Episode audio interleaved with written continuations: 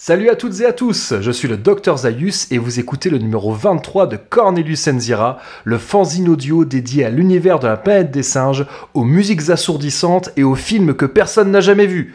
Si jamais vous êtes une nouvelle auditrice ou un nouvel auditeur et que vous commencez l'écoute de Cornelius Enzira par cet épisode, eh bien on peut dire que vous arrivez à pic pile au bon moment, puisque nous allons faire un tour d'horizon de toute la saga Planet of the Apes, les films, les séries télé, les romans, les comics, les histoires à écouter, nous allons tout évoquer et surtout nous allons vous donner des pistes si vous ne savez pas par où commencer.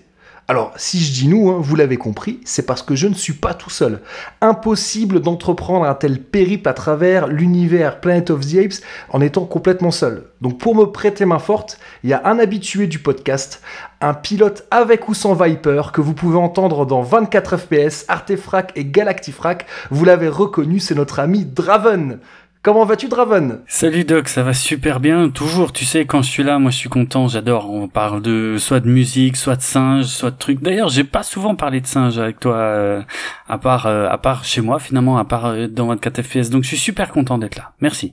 Voilà, donc j'ai parlé d'habitués, c'est aussi parce que nous avons pour ce numéro spécial de nouveaux invités et pas des moindres. Elle est venue à bord de son X-Wing, c'est Faye. Comment vas-tu, Faye? Bah salut, ça va très très bien. Je suis, je suis très contente euh, d'être là pour parler un peu de singes. C'est, du bonheur, voilà, tout simplement. On va juste le, le rappeler rapidement. Tu animes Geek, et- Geek en série, euh, Ciné Blabla et Comics Dis- Discovery en compagnie de James. C'est Et ça. tu fais également partie de l'équipe 80 le podcast.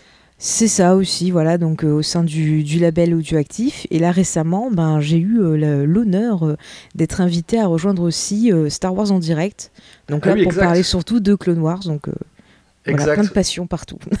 Bah, De toute façon, ce qu'on fera, c'est à la fin de l'épisode, on, refera une petite partie promo pour euh, parler de, de, vos actualités à chacun, euh, chacun, parce qu'il nous manque encore une personne, parce que pour trimballer toute cette cargaison de DVD, de bouquins, de disques, il nous fallait un transporteur de l'espace. Alors, on n'a pas pu avoir le Capitaine Dallas et son Nostromo, mais c'est pas plus mal, parce que nous avons avec nous le Capitaine Laias et sa station mobile autonome VX-235NT, que les auditeurs de Tu aimes les films d'horreur connaissent mieux sous le diminutif de Ludo. Comment ça va, Ludo? Bah, ça va très bien, merci euh, pour ton invitation, Salut, ça fait extrêmement plaisir d'être là, puisque je suis un auditeur fidèle de ton podcast. Et puis que tu, avec euh, Valérie, vous m'aviez fait l'honneur de m'inviter dans votre podcast, et également Faye et James, vous m'aviez invité. Mais ça, on en reparlera à la fin. On va éviter Oui, oui. une intro à rallonge.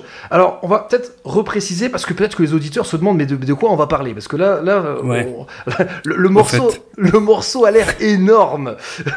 Donc, de quoi il va être question aujourd'hui? Donc, euh, comme j'ai dit, on va faire un tour d'horizon des, diffé- des différentes œuvres qui sont sorties dans le cadre de la licence Planet of the Apes. Alors, l'idée, c'est pas nécessairement de donner ou de redonner notre avis sur chacune de ces œuvres, euh, parce que soit on en a déjà parlé dans Cornelius Enzira, ou alors peut-être qu'un jour euh, ça fera l'objet d'un épisode, hein, d'ici à, à 3978, peut-être qu'on trouvera le temps. Mais en fait, l'idée, c'est de faire une sorte de mode d'emploi de l'univers Planet of the Apes et d'établir une signalétique pour vous aider à vous y retrouver. Et puis aussi, ça va me permettre de répondre à une question qu'on m'a déjà posée à plusieurs reprises, à savoir, euh, un podcast sur un planète des singes, mais au bout de 5 épisodes, t'auras plus rien à dire. Euh, alors qu'en fait, euh, bah, il y a de quoi faire une quarantaine d'épisodes, hein, selon mes calculs savants, voire une cinquantaine si on traite également des œuvres connexes qui ne sont pas sorties sous la licence Planet of the Apes. Mais, mais dans cet épisode, on va parler uniquement des œuvres de fiction que l'on qualifiera d'officielles. Donc on ne parlera pas du Kamandi de Jack Birdie qui était sorti chez DC, on parlera pas de Saru no Gundan euh, connu sous le nom Time of the Apes, donc euh, la série télé japonaise qui était sortie en 74, on parlera pas non plus de The Humans de Tom Neely qui est sorti chez Image Comics, et encore moins de, de Playmate of the Apes, euh, parce que on peut pas en parler parce que Master Fred ne peut pas être là et c'est son film préféré, hein, il connaît les dialogues par cœur, donc on peut, on peut pas parler de, de ce film-là sans lui. Ah bah il faut faire une émission spéciale avec lui alors pour qu'il soit content. Ah oui, oui, voilà, ça, ça, c'est prévu, t'inquiète, c'est dans les, c'est- dans les cartons. Il, il- il me harcèle. Il se passe pas deux semaines sans qu'il m'envoie un message. Quand est-ce qu'on le fait? Ça fait peur. Hmm, Sacré Fred. L'idée, c'est pas de faire un classement. C'est pas du tout ce qu'on va faire, mais plutôt, on va essayer de vous donner des pistes, euh, savoir par où commencer euh, éventuellement et aussi que vous, sachiez peut-être quelles, quelles œuvres euh, s'orientent plutôt vers un public expert et quelles autres peuvent être bah, finalement pour lesquelles on peut commencer même si on n'y connaît pas grand chose voire rien du tout à la planète des singes. Donc alors, j'ai parlé de pistes, euh, il fallait bien trouver une idée pour cette signalétique, et euh, même si euh, je, suis un piètre skieur, en fait j'ai quasiment jamais skié dans ma vie, mais j'ai pensé à l'idée des, pistes de ski en fait. Donc, je me suis dit peut-être on pourrait mettre une pastille verte sur les œuvres qui sont finalement pour tout le monde, une pastille bleue pour celles qui s'adressent à un public qui connaîtrait déjà un petit peu Planet of the Apes, une pastille rouge pour les œuvres qui s'adressent à un public confirmé, et la pastille noire que l'on réserverait pour les experts. Après, ça peut être pas mal pour les gens qui veulent organiser leur bibliothèque, par exemple. Voilà, ils peuvent mettre des petites pastilles de des petites pastilles, exactement.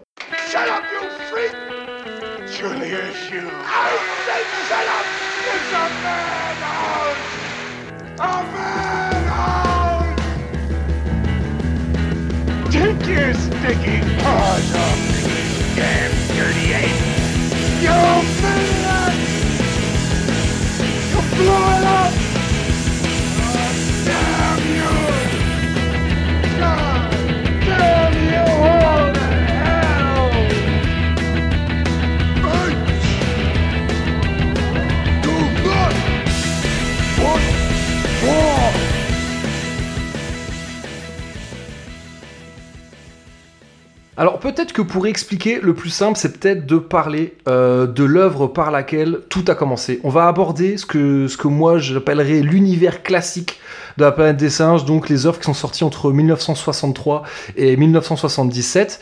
Et donc 1963, c'est l'année de parution de La planète des singes, en français dans le texte, écrit par Pierre Boulle.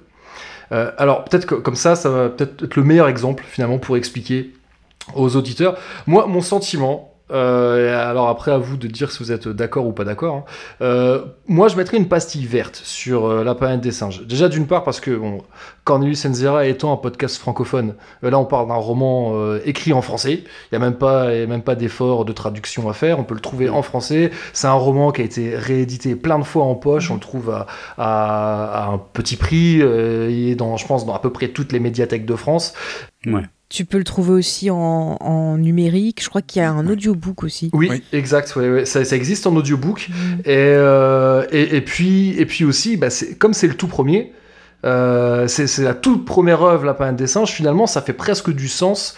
Euh, ça pourrait faire du sens de commencer par celui-là. Euh, il, peut, il peut y avoir débat après. Est-ce qu'on commence par celui-là ou par le film de 68 dont on parlera juste après. mais, mais moi, moi, comme ça, là, de, de prime abord, je mettrais une pastille verte parce que pareil, moi, c'est un bouquin, j'ai dû le lire. Je devais avoir 13-14 ans, donc ça, mmh. ça peut être lu, je pense, voilà, par un public adolescent, quoi. Puis même, je veux dire, au niveau euh, écriture, c'est assez facile. Le style est quand même euh, assez prenant. Je veux dire, il n'y a pas trop de difficultés. Ça se lit assez vite. Ah oui, c'est un bon auteur, hein, Pierre Boulle. très gros, donc le bouquin. Donc, euh. Ouais, c'est des chapitres qui sont courts, donc c'est assez prenant. Donc voilà, moi, moi, comme ça, a priori, je mets pastille verte pour, pour, pour Pierre Boulle. Complètement ok sur la pastille verte. Hein. Il n'y a aucun prérequis euh, nécessaire pour pouvoir aborder le roman. Euh, tu ne connais rien, tu n'as jamais entendu parler de la planète des singes. Aucun problème pour lire le bouquin de A à Z et l'apprécier mhm. d'ailleurs. Ouais. Et, euh, puis si t'aimes les singes, c'est que du bonheur encore une fois. Bah voilà. Et moi j'ajouterais que je conseillerais même de commencer par, par le livre avant le film Mhm. puisque, euh, on, verra ou, pas, suivant spoiler ou pas, mais on verra que euh, il y a une, bonne différence entre les deux quand bah même. C'est vrai. Et qui le, roman est très différent du, film, effectivement. Et, euh, et, et, ça ne grille pas le film de lire le roman. Ouais. Mais d'ailleurs, on, va essayer, on va essayer de faire cet épisode sans spoiler. Je pense que mhm. c'est jouable quand même, hein, vu qu'on est, on, parle pas des œuvres en elles-mêmes. Je pense qu'on peut réussir à en parler sans faire de spoiler. Euh, comme ça, je veux garder vraiment l'idée aussi que cet épisode, voilà, si jamais vous connaissez pas la planète des singes, c'est pas grave, vous pouvez rester. Euh, on, va, on va pas vous, vous déflorer le, le plaisir. Donc, bah, vu qu'on en parlait, alors le film de 68, vous vous lui mettriez quelle pastille? Bah verte verte, ah toi aussi mm. Oui, parce que c'est comme le roman, c'est aussi la base. C'est-à-dire que si tu veux te concentrer que sur les films, c'est euh, le film par lequel il faut commencer. Mm. Donc c'est vraiment, tu peux pas y échapper, c'est limite, tu vois, euh, pastille verte euh, slash incontournable. Bah, justement, toi, Ludo, juste avant, tu nous as dit que tu recommanderais de commencer par le roman. Est-ce que toi, tu as commencé par là? Euh, Est-ce que j'ai lu le roman en premier? Ouais, Non, si tu non, te, moi, j'ai- d'abord commencé par le film. Euh, le, le truc, c'est que quand j'ai lu le roman, je savais la différence déjà entre euh, le film Ouais. et le roman. Mais en me mettant en tant que, que, que gars qui ne connaît pas du tout euh, l'univers, euh, je pense que de, de voir le, le film avant, euh, le livre va te sembler un peu plus fade parce qu'ils ont justement essayé dans le film de t'en mettre, euh, enfin de, créer quelque chose de, de supplémentaire et, et qui, que tu vas pas retrouver dans le livre. Même si à, à l'époque, euh, comment, il y, y a eu le- la première, euh, le premier traitement qui a été fait, la première adaptation du roman qui a été fait par Rod Serling, euh, Mhm. donc, qui, qui, qui on doit à la Twilight Zone, la, la quatrième dimension. Euh, il avait fait une adaptation qui est d'ailleurs sortie en comics, mais on en parlera plus loin dans l'épisode. Et en fait, c'est le, le projet a été retoqué parce que jugé beaucoup trop cher. En termes pour, pour l'époque, en termes de, de costumes, de décors, d'effets spéciaux, c'était impensable. Ce qui explique, des- donc pour, c'est, pour ça d'ailleurs, ça explique une, une grande partie des différences entre le roman et le film, c'est que le roman, en termes de budget, d'ailleurs Rod Serling l'avoue lui-même, il dit, de toute façon le scénario que j'avais écrit, ça aurait été le film le plus cher de l'histoire. Enfin, en tout cas en 68 quoi. Ouais. aujourd'hui, ça serait faisable. Mais, euh, mais à l'époque, sans les, sans les effets spéciaux numériques, c'était, euh, c'était impossible. Je, je trouve que c'est pas gênant euh, si tu découvres le roman après le film. Enfin, moi, c'est le film que j'ai vu en premier. Et en fait, le roman, je l'ai pris comme un autre point de vue. Pareil, comme quelque chose de bonus qui m'a permis un peu de d'approfondir l'univers. Donc, je trouve que ça peut être un petit plus si euh, voilà, tu as commencé par le par le, le premier film et que tu veux en apprendre un peu plus ou avoir euh, peut-être une autre vision. euh, c'est toujours pertinent, je trouve.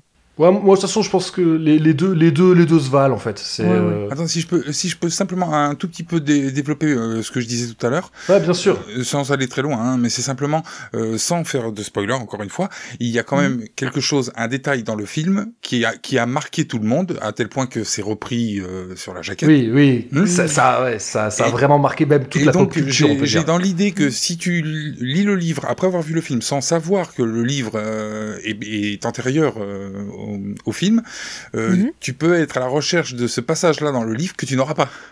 Ouais, ouais. Détail qu'on retrouve sur certaines éditions euh, du livre, alors que Ouais. Ah oui, c'est vrai. qui n'est jamais dans le roman. Qui n'est pas dans le livre, ouais. Mais d'ailleurs, je suis étonnée qu'ils aient pas fait une novélisation du film pour un peu séparer les deux. Genre, vous avez cette vision-là, mais il y a aussi cette vision du film. Donc je pense que ça n'a jamais été fait, à mon avis, par respect euh, envers Pierre Mm. Boulle. Ouais, ça serait pourri, ouais, c'est vrai. Mais c'est vrai que dans le, dans le fandom de la planète des singes, il y a des gens qui aimeraient bien. Euh, qui aimeraient... Et c'est vrai que ça pourrait, ça, ça aurait, son- ça aurait, ça aurait du sens. hein. Euh, mais après, il y a peut-être des œuvres qui s'en rapprochent un peu, mais alors ça, on en parlera vraiment à la plutôt dans la, dans la dernière partie de cet épisode. Euh, donc bon, je pense qu'on est tous d'accord. Voilà, Planet of Oui, the Apes. Oui. le film de 68 de, de Frank Schaffner, voilà, pastille verte. Donc on enchaîne avec la suite, sortie deux ans plus tard, donc euh, Beneath the Planet of the Apes, le secret de la planète des singes en, en VF.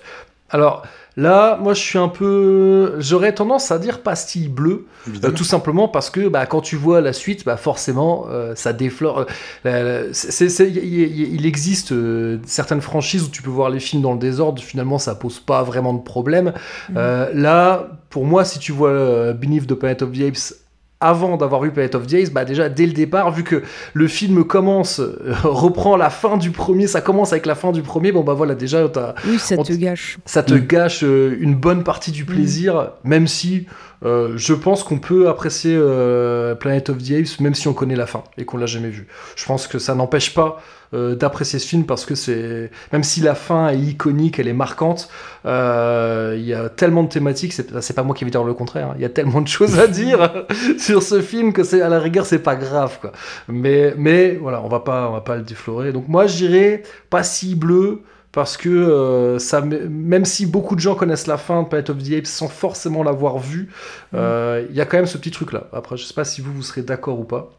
Complètement ok. Moi, c'est ce que j'avais en tête aussi, la pastille bleue. Euh, c'est pour moi, ça n'a pas de sens de regarder le secret de la planète des singes si t'as pas vu la planète des singes, parce que euh, tout, tout l'objet de la quête du film, on va dire, euh, ben euh, n'a pas de sens pour toi si t'as pas vu le premier film. Donc pastille bleue pour moi, y a, voilà. Sans hésiter. Tu vois, le, le souci, c'est que je suis d'accord sur le fait que je pense qu'il vaut mieux voir le premier film euh, en premier. Mais par contre, euh, j'ai envie de dire que le second film, il est quand même accessible. Tu peux comprendre euh, l'univers, même oui. si t'as pas vu le premier. Mais je trouve que c'est hyper triste de se priver du premier, Ah oui. alors que la suite est clairement moins bonne, tu vois. Donc, euh, Euh, mais cela dit, il y, a- il y a- il y a pas mal de gens. Peut-être il y a des gens qui aiment bien hein, Beneath the Planet of the Apes, c'est parce que on va dire ça fait parmi le fandom, il fait partie des mal aimés, hein, de parce que c'est c'est presque un mauvais remake du premier. Euh, et Oui, euh, clairement. il y a aussi ça à bien des égards, vu que l'histoire est quand même ressemble quand même beaucoup au premier. C'est vraiment dommage. Mais il y a, il y a- il y a quand même des gens qui ont de l'affection pour ce film, et certains parce qu'ils ont découvert euh, Planet of the Apes avec celui-là. Euh, donc euh, comme quoi. Oui. hein. Euh, oui, j'en ai peut- vu qui n'avaient pas vu le premier. Et une fois, je regardais le 2, qui se sont installés avec moi et qui ont quand même réussi à comprendre ce qui se passait sans avoir vu le premier. C'est pour ça que je disais qu'il était, euh, tu vois, accessible. Ah, moi, je, mets, je mettrais bleu aussi. Hein. Bah, D'ailleurs, je mettrais bleu pour tous les autres qui vont suivre, hein, parce que je considère que c'est Oui, vrai qu'il vaut mieux avoir vu le premier. Et mais euh, et en plus, je trouve que le 2, le cas échéant, c'est pas celui qui parle le plus de la planète des singes, dans le sens où euh, on s'attarde sur d'autres personnages plus assez longtemps quand même. Mhm. Oui, c'est vrai. Bah, D'ailleurs, c'est, c'est, je pense, en grande partie, euh, pourquoi j'ai, du désamour pour Bunis, même si, à force de lire des trucs sur un dessin, je finirais presque par l'apprécier. Mais là, mais de prime abord, avant de faire ce podcast, c'était vraiment pas un film pour lequel j'avais beaucoup d'amour et ça, ça se ressent beaucoup dans l'épisode, enfin, je crois, hein, dans l'épisode qu'on avait enregistré. euh, à peine. Fred et moi là-dessus. Euh, Enfin voilà quoi. Donc, donc Ludo, bah, pour qu'on enchaîne, donc toi Ludo, euh, Escape from the Planet of the Apes, tu mets pastille verte également. Oui. Euh, bleu, pardon. bleu, bleu, oui. pas- pas vert, tout, oui, tout bleu. euh, enfin, tout- toute la première euh, série de films, je mets bleu. Vous, vous seriez d'accord avec ça, vous les autres ou pas? Euh, bah moi en fait je mettrais mi-vert mi-bleu dans le sens que euh, si tu suis l'univers c'est bien d'avoir vu les deux premiers mais tu peux quand même aussi avoir une porte d'entrée dans l'univers puisque euh, le 3 quelque part il remonte dans le temps. Donc Oui. c'est carrément tu peux le voir comme un préquel quelque part euh, à cet univers. Donc du coup tu peux aussi commencer par là et quelque part après te faire tu vois le 3 le 4 et après te refaire le 1 le 2 enfin tu vois tu, tu, tu- c'est pas gênant Je trouve, que, je trouve que le 3 a énormément de, de liens euh, avec le 1 au niveau de l'histoire, puisque Mhm. euh, c'est sensiblement inversé. Et, euh, et je trouve que il te manque l'affect des, des deux personnages principaux, Mhm. en commençant par celui-là. Mais après, c'est que mon point de vue. Oui, oui, non, mais je, je comprends très bien ce que tu dis, mais après, tu vois, j'essaie aussi de me placer dans la tête de quelqu'un qui euh, découvrirait l'univers. Et je me dis, est-ce que quelqu'un qui a pas vu les, les deux premiers films et qui tombe sur le 3, ça peut quand même déjà lui donner une porte d'entrée Tu vois, Bah, c'est- vrai que ça, ça pourrait marcher. Alors, on va Mm. peut-être juste resituer pour que les, les auditeurs qui connaîtraient pas bien, on, on remette en place. Donc, en fait, euh, dans euh, Planet of the Apes, le tout premier, le film de 68, euh, donc le personnage de Charlton Heston se retrouve dans le futur sur la planète des singes. Mhm. Et dans le troisième, il y a deux des personnages, euh, donc Cornelius et Zira, hein, les personnages qui ont donné le nom à ce podcast, qui eux viennent sur Terre, donc sur la planète des hommes, si, si vous permettez euh, qu'on appelle ça comme ça. Et, mais eux, ils ont remonté le temps, donc ils arrivent finalement euh, à l'époque où, euh, où le personnage de Charlton Heston avait été, était parti, enfin un an après quoi. Et donc c'est vrai que cette fois-ci, c'est eux qui, donc des singes intelligents, qui se retrouvent sur une planète avec des avec des humains intelligents, ce qui n'est pas le cas sur la planète des singes. hein. Sur la planète des singes, les humains ne savent même pas parler. Et donc oui, c'est de nouveau, c'est un monde à l'envers cette fois pour eux. Et c'est vrai que c'est les- c'est euh, c'est l'épisode de la saga où on voit le plus Cornelius et Zira. Et c'est des personnages. bon, voilà. Si j'ai appelé mon podcast comme ça, c'est évident que c'est des personnages que je trouve très hasard. attachants. C'est bizarre que t'aies pris le pseudo de Zaius, par contre. Mais c'est le meilleur, Zaius. Moi, j'adore. Bah ouais. Après, je pourrais peut-être expliquer un jour pourquoi, euh, mais ça ferait presque l'objet d'un mini-épisode à lui tout seul, pourquoi je m'appelle Dr Zaius. Parce que c'est pas le plus sympa, quoi. ouais, mais je Mais tu vois, c'est pour ça que je disais qu'il était mi, euh, mi vert, mi bleu, parce que justement, comme le disait très bien euh, Ludo, euh, t'as l'affect de ces personnages-là qui vient des autres films, donc c'est quand même important pour ce petit lien, mais tu peux quand même arriver à avoir cette porte d'entrée si t'as pas vu les deux premiers. Mais encore une fois, c'est quand même dommage. Ah, donc, euh, si on considère que la timeline de la planète des singes est circulaire, parce qu'il y a débat là-dessus, hein. Oui, oui. timeline circulaire où euh, un, jour, un jour prochain il va y avoir un épisode, de- depuis le temps que je le dis qu'on va le faire, et mon petit doigt me dit qu'on va inviter Ludo, parce que Ludo il aime beaucoup parler de voyage dans le temps. Trop. Donc il y a, il y, a, il y a débat, il y a deux écoles, la planète des singes, timeline circulaire ou différentes timelines. Et donc si on partirait du postulat que c'est une timeline circulaire, Escape, qui est le film du milieu, pourrait aussi tout à fait être le, début ou la fin. Et euh, donc c'est donc on peut commencer si on considère que c'est circulaire, on peut commencer par Escape. Ça, même si euh, voilà Escape euh, déflore la fin du premier et la fin du deuxième, bien évidemment. Hmm. Mais c'est complètement mon avis. Hein. Pour moi, Escape, c'est complètement pastille verte, dans le sens où même si t'as pas l'affect des personnages, euh, même si tu sais pas par quoi ils sont passés avant, euh, à mon avis, tous les enjeux euh, qui sont quand même assez graves hein, dans Escape, eh bien, tu, tu peux les comprendre, tu peux totalement les saisir et être totalement plongé dans le film, même si t'as jamais vu un autre Planète des singes. Donc moi, je dirais pastille verte. Ok. Bon alors on va on, on continue donc avec Conquest, donc euh, Conquest of the Planet of the Apes, la conquête de la planète des singes en VF. Donc cette fois-ci là on va on va suivre les aventures du, du fils de Zira et Cornelius, donc qui va euh, déclencher la révolte des singes. Euh, donc là, bah moi moi ouais je, je sais pas je sais pas euh, effectivement je suis curieux de savoir. Donc Ludo, j'ai compris, toi tu mets pas cible. Je mets pastille bleue parce que même si on prend euh, l'optique euh, qu'a- qu'avait euh, Draven juste avant, euh, dans ce cas-là, il faudrait avoir vu l'autre euh, ju- juste avant. Ça serait bizarre de commencer par Conquest sans avoir vu Escape. Ah oui, non, mais là, c'est clair, c'est pastille bleue. hein. C'est certain, même si on pourrait aussi considérer Conquest comme, comme le début de l'aventure, hein, ça marche aussi. Hein. Eh Parce ouais, que c'est vrai que ça marche aussi. Escape peut aussi être la fin, quelque part. Ça peut être le début, ça peut être la fin. Euh, donc Conquest peut aussi faire, euh, faire office de, de début. hein. Euh, Peut-être pour les, les auditeurs qui, euh, qui connaîtraient pas bien la saga classique, mais qui connaissent bien le reboot, euh, quelque part, euh, Dawn of the Planet of the Apes, c'est un peu, enfin même pas la fin de Rise plutôt, la fin de Rise of the Planet of the Apes, euh, quelque part, c'est un remake de Conquest of the Planet of the Apes. Oui. Les origines, hein. donc, pour- euh, oui, voilà, la planète des français. singes des origines. Merci. Je, je- je n'arrive pas. les, je sais pas pourquoi les titres français, je les imprime pas. Donc, euh, bon, c'est. Désolé. Donc, ok, ouais, moi, ouais, Conquest, c'est vrai que pas évident. Pas évident. Moi, je serais, je serais tenté pour moi, voilà. On va revenir à ce qu'on a dit précédemment. Pour moi, il faut. Je pense que j'aurais quand même tendance à dire qu'il faut commencer soit par le roman de Pierre Boulle, soit par le film de 68. Oui. Donc moi Mhm. j'aurais quand même tendance, euh, si vous avez le choix, si vous pouvez, euh, bah, euh, regardez-les dans, dans l'ordre quoi. Donc ouais, Oui, je dirais ouais, un passif violet quoi, entre rouge et bleu. c'est le- c'est moi qui ai établi la signalésique et c'est moi Oui. qui c'est moi qui la fous par terre. Bientôt, on va sortir des trucs genre beige. ouais, non, on s'en fiche, euh, on s'en fiche. De toute façon, les gens, Ouais. les gens ne nous écoutent déjà plus. hein. Ouais. Mais tu vois, quand même, les, les premiers films, ils sont accessibles à, à différents niveaux. Enfin, tu peux, tu peux en sauter un, tu vois, et quand même t'y retrouver. Mais c'est vrai que pour vraiment euh, euh, découvrir l'univers dans son ensemble, faut- je pense que c'est nécessaire quand même de commencer et par le roman et par le premier film. Bon, après, oui, en règle générale, c'est mieux comme ça, mais c'est vrai, il y a, il y a aussi une logique commerciale. Euh, Ouais. Forcément, il fallait aussi que les gens qui n'aient pas vu les films d'avant, parce que là, on va, on va- parlons de Battle, parce que je pense qu'on a dit tout ce qu'on avait à dire sur Conquest. Oui. Euh, Mm. Donc, Battle for the Planet of the Apes, le cinquième film, hein, la bataille de la planète des singes.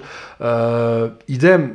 On comprend tout. Si, si on n'a pas vu euh, si on n'a pas vu les autres les enjeux sont quand même rapidement exposés. Il y a deux trois petits alors il n'y a pas des flashbacks mais il y a- quand même un peu d'exposition qui permet de comprendre ce qui s'est passé au moins euh, dans au moins dans Escape et dans Conquest.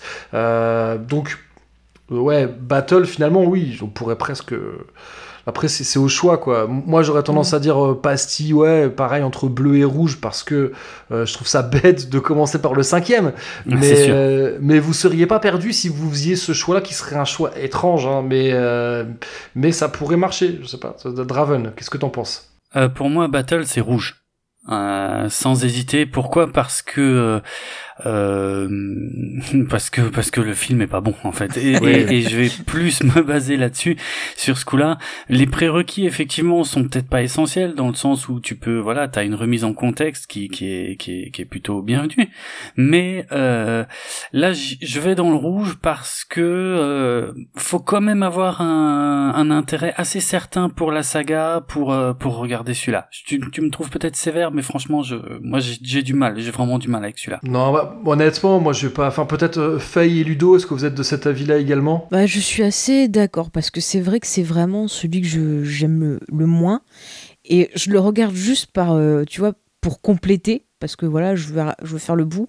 Mais j'avoue, quelqu'un qui euh, voilà regarde les films sans, tu vois, sans un grand intérêt, juste pour se divertir, celui-ci, il est quand même indispensable, je pense. Ou alors tu le prends plutôt en, en novélisation. Et, toi, Ludo, tu partages cette opinion ou pas nécessairement? Bah, euh, L'opinion de Raven, je suis assez d'accord hein, sur le, fait que c'est euh, question de budget, hein, en, partie, c'est pas le meilleur du tout. Et euh, actuellement, là, quelqu'un qui aurait jamais vu euh, ces films et qui serait malencontreusement passé devant War, euh, comment il s'appelle en français, Suprématie, ça va lui faire un choc hein, visuellement. Ah oui, oui bah, ah c'est vrai que oui, parce que oui, comme j'ai dit, ouais, ah, c'est vrai que euh, on retrouve Conquest à la fois dans Rise et dans Dawn of the Planet of the Apes. Clairement, War for the Planet of the Apes, c'est une sorte, enfin, est-ce qu'on peut vraiment dire un remake de Battle? Non, mais c'est un équivalent, quoi. Et là, oui, c'est sûr qu'on n'est pas du tout, euh, parce que Battle for the Planet of the Apes, il y a, on a, j'ai dit qu'on donnerait pas notre avis, on va quand même donner un peu. Il y a effectivement un énorme problème de budget, et puis il y a surtout un problème de, il y a aussi un problème de scénario, ah parce que, euh, parce que Escape et Conquest ont été faits avec des budgets assez proches finalement. Et, là, Battle, ils ont voulu faire quelque chose pour lequel ils n'avaient pas les moyens de le faire. Et en plus de ça, le scénario est, franchement pas terrible. Euh, donc, mm. oui, peut-être qu'effectivement, ça, euh, après ce que tu as dit, Draven, euh, je mettrais peut-être rouge également. Surtout que si vous commencez par celui-là, peut-être que vous n'aurez pas envie de voir le reste. Bah c'est dommage. Bah, c'est pour ça que des fois, j'ai vu des commentaires de personnes qui disaient que la planète des singes c'était ringard. Et en parlant de celui-là, tu vois. C'est vrai que ce film-là a peut-être collé une étiquette euh, de, ouais, une mauvaise étiquette sur la planète des singes pour, une, peut-être une petite partie de, des, fans de science-fiction ou du grand public. Bah, malgré tout, euh, Battle, tout comme Beneath, a ses défenseurs. Hein. Dans, les, euh, dans les conversations que je peux avoir avec d'autres fans de la planète des singes, t'as des, t'en as même qui disent que c'est leur préféré. Euh, donc là, pour le coup, c'est vraiment des fans hardcore. Oui, oui, il y en a. je sais pas si euh, par rapport au premier. Ouais, non, mais même pas, ouais, même pas. C'est clair. Parce que tu vois, sur les groupes de discussion de fans de la planète des singes, c'est un débat qui revient euh, très souvent, tu ah vois, de quel est, c'est lequel votre préféré? Et, et c'est pas rare qu'il y ait des gens qui disent Ah, Battle ah ouais, quand même. Après, il y, a beaucoup, il y a beaucoup de fans de la saga classique qui, euh, peut-être des gens euh, qui sont d'une génération, euh, des gens qui ont 50, 60 ans. Oui. Et il y en a, ils veulent pas entendre parler de, des reboots. ça, ça les intéresse pas du tout parce qu'ils ils aiment pas les CGI, etc. Après, c'est un avis comme un autre. C'est un jugement de valeur. Il n'y a pas, il a pas de bien ou mal. Hein. et, qui aime bien Battle. Donc après tout, c'est leur droit. Hein. Bah, écoute, il en faut pour tout le monde. Hein. Ouais. Bon, on a, on a, je pense qu'on a fait le tour de la saga classique. Euh, on va peut-être parler des novélisations de ces cinq films. on, va juste parler des novélisations en règle générale. Donc, je vais juste rappeler euh, donc que ces livres-là euh, n'ont jamais été traduits en français. Donc, il faut déjà être, faut quand même aimer un peu l'anglais. Donc, tout ça, c'est sorti chez World Books entre 73 et 74. Mhm. donc, ce qui explique qu'il y en a qui ont été écrits. Je sais que Beneath the Planet of the Apes, sur un certain, il était, bah oui, vu la date, il a été, voilà, les premiers ont été écrits alors que les films étaient déjà sortis. Battle for the Planet of the Apes, quand bien même il a été publié en 74, je pense euh, quand, tu le lis, tu sens qu'il a été écrit alors que le film n'était pas encore, euh, n'avait peut-être même pas été tourné. Euh, donc euh, voilà, donc tout ça c'est sorti, comme je dis, entre, entre 73 et 74, jamais traduit. Alors il existe des traductions allemandes, hein, si jamais euh, vous parlez pas anglais mais vous parlez bien allemand, voilà, sachez que ça existe en allemand. mais alors ça, les, éditions chez Howard Books, ça se trouve très facilement sur le, le, marché de seconde main pour des prix vraiment pas chers. Je pense que c'est, je pense que ça a dû bien marcher. Il ils ont dû en publier vraiment beaucoup parce que voilà, rappelons à l'époque il n'y avait pas la VHS, donc que les gens, quand, bah, s'ils voulaient revoir le film, bah, ils lisaient la novelisation. C'est vrai. Euh, et, donc, je pense que ça devait bien marcher. Et tout ça, ça a été euh, réédité assez récemment chez Titan Books. C'est ressorti en, 2017. Ils ont tout ressorti. Il y a numérique aussi, me semble, je crois. Oh, probablement, oui. Ouais, ouais, probablement. je, je, j'ai- je crois que j'ai trouvé. Ouais, c'est le, lequel que j'ai trouvé. Enfin, il y en a un que j'ai lu euh, récemment, je suis comme ça, en e-pub. Donc là, bah, justement, Faye, toi, tu mettrais, tu mettrais Kay Pastille sur les novelisations en règle générale. Alors, moi, c'est quelque chose que j'aime beaucoup parce que ça me permet de, de- d'approfondir l'univers, d'avoir des petites scènes bonus. euh, C'est vraiment, tu vois, une petite gourmandise, un petit bonbon que tu te mets euh, sous la langue pour profiter et revivre encore les émotions du film. Mais c'est vrai que tu vois, je mettrais peut-être rouge parce qu'il faut vraiment aimer l'univers, il faut avoir vu des films. Moi, je conseille vraiment d'avoir vu les films avant de lire les novelisations parce que sinon, c'est un peu se gâcher le film. Et c'est dommage, il faut vraiment que ça soit comme un petit plus, je trouve. Et puis, et puis il y a un autre là, il y a un autre prérequis qui exige d'avoir quand même. euh, alors, peu- peu- je je dis pas qu'il faut être bilingue, mais il faut quand même avoir un petit niveau en anglais. Ils sont pas très très durs à, à lire en anglais. Euh, ça peut être bien pour justement s'améliorer. Donc tu, peux les lire garder avec toi un dictionnaire pour regarder des mots et tout. Ça va beaucoup t'aider euh, à, à t'améliorer. Mais il faut vraiment que tu sois euh, passionné à la base par l'univers pour t'accrocher. Parce que si t'es pas très passionné, que tu connais pas, euh, t'auras pas envie de t'investir euh, dedans. Ouais, je suis assez, je suis assez d'accord, je suis complètement d'accord avec ce que tu dis. C'est vrai que ça, c'est un, un conseil que je peux donner euh, aux gens qui ont envie de s'améliorer euh, la compréhension écrite de l'anglais. Bah, les novelisations, euh, pas seulement la planète des singes, hein, les novelisations, c'est une excellente manière parce qu'au moins, déjà, il y a, y y des mots. Parce que, idéalement, moi, moi je dis, c'est ouais, c'est bien d'avoir un dictionnaire à côté de soi, mais l'ouvre- l'ouvrez pas trop parce que déjà, vous Ouais, allez ouais. vous gâcher le plaisir de la lecture. Et puis, ça permet de deviner les mots euh, dans leur contexte quand Ouais. on. Ça permet de deviner. Et je trouve que, euh, généralement, alors là, on parle plus tout à peine des singes, hein, mais je trouve que quand on. Quand on devine le sens d'un mot, bah, je trouve qu'en enfin, en tout cas, moi, je m'en rappelle plus facilement. Ouais. Quand je Oui, et oui. même ou même tout simplement le mot des fois euh, je le connais on me demande la traduction je suis un peu embêté parce qu'il n'y a pas de mot qui me vient parce que le mot bah, pour moi il a un sens Mm. et, quand je lis bon après moi maintenant euh, voilà à force j'ai un niveau en anglais qui fait que je traduis pas dans ma tête euh, je lis en anglais et j'ai pas besoin de traduire dans ma tête Mais plus tu fais, plus ça devient facile. Au début, tu vas avoir ce truc, Oui. tu vas lire doucement, tu vas avoir envie de regarder les mots. Mais plus tu vas continuer, plus justement après tu vas essayer, c'est la phrase qui va te donner le sens.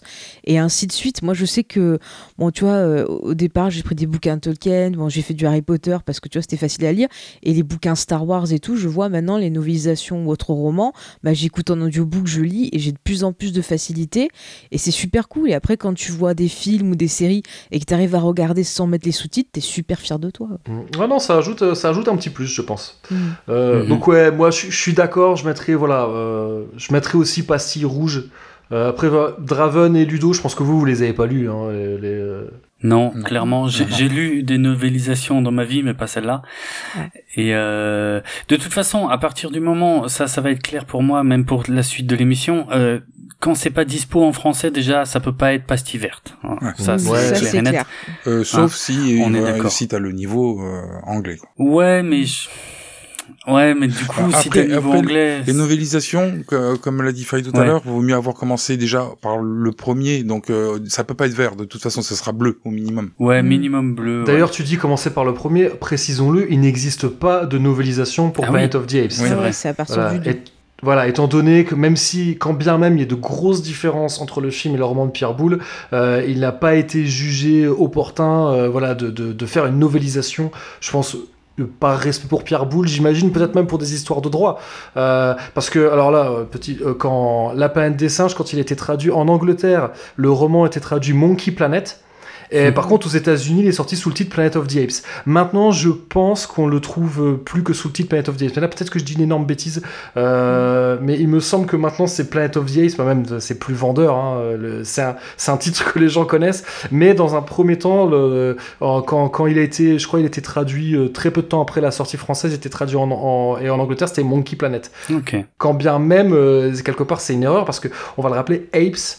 Euh, ça désigne les, les grands singes, les singes qui n'ont pas de queue. Donc euh, les, les chimpanzés, les gorilles, les orang-outans, les gibbons. Et, euh, et monkey, c'est tous les autres. Euh, donc euh, quelque part, c'était- une erreur parce que c'est les, les- là, les USA, ils avaient bien traduit parce que c'est bien apes, c'est bien des grands singes dont il est question. Mais bon, là, euh, là, on, on s'éloigne un petit peu. Mais tu vois, c'est dommage qu'ils aient pas sorti le scénario carrément, tu vois, euh, sous forme de bouquin. Des fois, ça arrive qu'on te sort carrément le scénario d'un truc et tu vois, ils auraient pu mettre ah ben le scénario du film euh, Planet of the Depp. Comme ça, tu vois, il y avait pas de. Tu pouvais pas confondre avec le roman, tu savais direct que c'était genre le scénario, ça pouvait donner un aperçu de comment est construit un scénario. Enfin, ça aurait pu être. euh, Tu vois, dans le côté bonus, ça aurait pu être intéressant. D'ailleurs, euh, on va, là, bon, on s'éloigne un peu du sujet, j'avais pas prévu d'en parler, mais euh, moi, ce que, ce que j'aimerais bien voir publié un jour, même si c'est, ça, ça se trouve, hein, euh, c'est La planète des hommes. Parce que quand ils ont eu l'idée de faire la suite, Mhm. euh, il y a eu, ils ont eu les, les premiers euh, traitements. le- les producteurs n'étaient pas satisfaits, puis ils se sont dit mais on est bête, pourquoi on ne demande pas à Pierre Boulle? Et Mhm. donc, euh, alors quand même, Pierre Boulle euh, n'aime pas du tout, enfin n'aimait pas parce qu'il est plus de ce monde, hein, mais euh, il aimait pas du tout la fin de, euh, du film. Il était, Ah ouais. euh, ouais, il était, il a, il a- il a pas du tout aimé ce qu'ils ont fait avec le film, et pourtant, il a quand même accepté euh, d'écrire une suite qu'il a appelée La planète des hommes. Et donc lui, il l'a écrit en français parce que il était, il écrivait en anglais, mais euh, il n'avait pas un très bon niveau, on va dire. Et. Donc il l'a écrit en, en français. Alors ça se trouve, la version, ça a été traduit par euh, je ne sais qui, mais ça a été traduit en anglais. Donc euh, Planet of Men, ça se trouve, mais moi je trouverais ça génial que ça soit publié. J'ai jamais pu, j'aurais aimé pouvoir le, le lire en français. Et, Ouais, ça serait euh, et donc ça, mais même Planet of Men, voilà, après tout, c'est une, histoire bon, qui est très différente de, de Beneath the Planet of the Apes, mais c'est sympa aussi de, voilà, que Pierre Boulle ait écrit une suite, pas à son roman, mais au film de Mm. 68. Ouais. Euh, mais ça, ça par contre, bon, j'ai dit qu'on parlerait que de, que de ce qui est euh, qui existe ou est sous la licence officielle. Bon, ça, ça n'existe même pas. Donc, Bravo. de toute façon, moi, dès que j'établis un cadre, il faut que je le pète et que je- que j'aille en dehors. bon, allez, on va, alors, je pense que, allez, consensus pour novelisation pastille rouge. Je Oui, pense que- Ouais, ouais. Il faut quand même être un peu fan là, oui, oui. Alors, on va enchaîner avec. euh, là, on quitte euh, le cinéma et la littérature. On va, euh, on va s'acheminer vers le petit écran, les, les séries télé et animées. Euh, donc, il y a eu une série euh, qui, était, euh, qui était diffusée sur CBS, une série de 14 épisodes, qui est sortie en 1974 et qui a été diffusée en France à partir de décembre 1975. Donc, si je dis ça, c'est parce que la série, on peut la trouver. euh, euh, je pense même qu'en DVD, ça doit se trouver en français. Moi, Oui, ça existe, oui, oui, il me semble les avoir vu passer. hein. moi, en tout cas, moi j'ai une édition, euh, j'ai une édition anglo-saxonne euh, DVD, mais il y a quand même les sous-titres en français, si je dis pas de bêtises dessus. Et même, je crois, peut-être plus le cas, mais je crois qu'à un moment sur Dailymotion, ils étaient disponibles en français. Alors, je les ai pas retrouvés quand on avait fait l'émission dessus. Donc, je pense qu'ils doivent plus y être. Oui, on va, euh, voilà, si vous voulez plus d'informations sur euh, la série télé euh, Planète des Singes, je vous invite à écouter, je crois que c'est l'épisode 17 de la saison 3 de Geek en série, Oui, oui, c'est possible. tu retiens mieux les chiffres que moi. où James et toi, voilà, James et toi, vous m'aviez fait l'amitié, euh, ou peut-être que, vous avez- peut-être que vous avez fait preuve de folie, à m'inviter Ah bon pour parler de la Planète des Singes, on en a parlé pendant 3h30. Ah, mais on s'est euh, régalé. On s'est régalé. On s'est rien, 3h30, on a fait pire après, t'inquiète. Oh, bah, bah, c'était l'échauffement, on n'avait pas tout. Moi, j'avais pas tout donné. Bon, bah, il faut revenir là, attends. Alors bon, la, la, la série télé, vous vous mettriez quelle pastille dessus? Ludo, qu'est-ce que t'en penses? Est-ce que tu as vu la série télé Ludo déjà Alors je l'ai vu, mais je l'ai vu dans les années 81, donc j'ai pas revu depuis. hein. Pareil. Et, et dans mon souvenir, c'est quelque chose qui est totalement abordable. Donc, euh, alors, encore une fois, je, re- je resterai peut-être euh, sur euh, du vert, parce que moi, j'estime qu'il faut avoir vu le premier d'abord. Enfin, non, sur du bleu, pardon, excuse-moi. Du bleu, ouais, Du ça, bleu, ouais. du bleu, Du, du mais sinon, je pense qu'on doit pouvoir voir la, la série de, de mémoire. Il y avait rien de, de révolutionnaire, enfin de qui qui, qui renversait tout euh, à tel point qu'il qu'il aurait fallu avoir d'autres informations pour la comprendre. Hmm. C'était plutôt des tranches de vie dans mon souvenir, le truc. Enfin, c'est- ça se passait sur la planète des singes, quoi. Oui, après, chaque, euh, chaque épisode a, on va dire, mis à part euh, peut-être les deux premiers euh, qu'il faut voir euh, au début, on va dire. Après, les autres, tu peux regarder dans... Dans n'importe quel ordre. euh, Même presque dès le deuxième. hein. Le deuxième, il y a vite fait un fil rouge avec le premier, mais vraiment vite fait, quoi. Euh, voilà, le premier, vu qu'ils arrivent sur la planète des singes, bon, ça fait quand même du sens de le regarder en premier, mais tous les autres, on peut les regarder dans n'importe quel ordre. C'est vraiment les séries télé des Tu années peux 70. même en sauter, c'est pas grave. euh. Ah ouais, non, non, il y a, on perd Ah ouais. absolument aucune Dans- information. Dans chaque épisode, les héros vont aider quelqu'un. Tu vois, c'est un peu le même principe que la série Hulk, par exemple, à chaque fois. euh, ah bah tiens, euh, il faut qu'on aide tel truc dans tel visage, hop hop hop. Bon après, c'est vrai que je mettrais bleu aussi parce que c'est quand même un petit plus si tu connais l'univers, parce qu'il n'y a pas tout tout qui est expliqué, mais c'est quand même euh, abordable et divertissant. Donc, euh, Et tout public. et tout public en effet. Oui, c'est vrai. Alors que la planète des singes, c'est, euh, il faut quand même un certain âge pour le voir, peut-être. Bah, à l'époque, ils étaient sortis, euh, tout- ils sont tous sortis tout public, à part peut-être euh, Conquest of the Planet of the Apes, il y avait peut-être une petite restriction. Euh, mais euh, mais c'est vrai que c'est là aussi où tu te rends compte, tu vois, un film comme Escape from the Planet of the Apes, il est tout public. Et euh, tu te dis, ah ouais, quand même, il y a peut-être des gens qui sont allés voir ça avec leurs gosses, peut-être c'était un peu, ah tiens, à Ça, c'est un l'époque. peu hard, hein. ouais. Non, non, mais aujourd'hui, un film comme Escape, c'est au moins PG-13. Bah ouais, minimum. Ouais, ouais. Ouais, tu sais, ça empêche pas les gens d'emmener leurs gosses. hein. J'ai vu des Oui, trucs ça, au vrai ciné. aussi. euh. Et toi, et toi, Draven, est-ce que tu l'as vu, la série télé? Euh, pas depuis une trentaine d'années. Ok, ouais. Donc, comme mes Ludo, quoi. Ouais, ouais, mes souvenirs sont extrêmement vagues. Je, je crois en avoir vu, tu vois, c'est, c'est, je pourrais pas être plus affirmatif que ça. Maintenant, euh, j'hésite un peu, euh, parce que, alors, euh, déjà, rassurez-moi, euh, si je me trompe pas, il y a, a des singes. l'histoire n'a strictement aucun, oui, il y a des singes, mais l'histoire n'a aucun rapport avec celle des films. Euh, non, non, il n'y a, il y a pas de lien. Il y a pas de lien du tout. Ok. T'as t'as des, des persos genre Zaius est là, mais c'est pas le même Zaius que dans les films, quoi. C'est pas le même Zaius, effectivement. Ouais. Donc il y a pas de prérequis, on va dire ça. Parce que si vous voulez, moi, mon échelle, c'est c'est pour euh, pour attribuer la pastille. J'ai trois critères. Il y a les prérequis, est-ce qu'il y en a, est-ce qu'il y en a pas. Il y a la disponibilité, notamment en VF, euh, et euh, et mon- le dernier critère, je dirais, c'est la qualité. Donc ici, euh, c'est disponible. Il n'y a pas de prérequis. En plus, ça existe en VF. Maintenant, le, le, le seul truc sur lequel je peux absolument pas m'exprimer, c'est la qualité de cette série. Et c'est là que je pencherai entre le bleu et le vert. Alors, peut-être pour te donner des éléments de réponse, euh, Mm. je, ou, ou peut-être Faye, est-ce que tu veux répondre à Draven, peut-être à la Euh, rigueur, au niveau que- de la qualité de la série, bah, je trouve que. Je dirais que c'est. Enfin, moyen. Disons que t'as des épisodes qui sont un peu répétitifs dans leur structure. C'est une structure très classique, euh, tu vois, en acte et tout ça. C'est quand même Ouais, ouais. assez divertissant.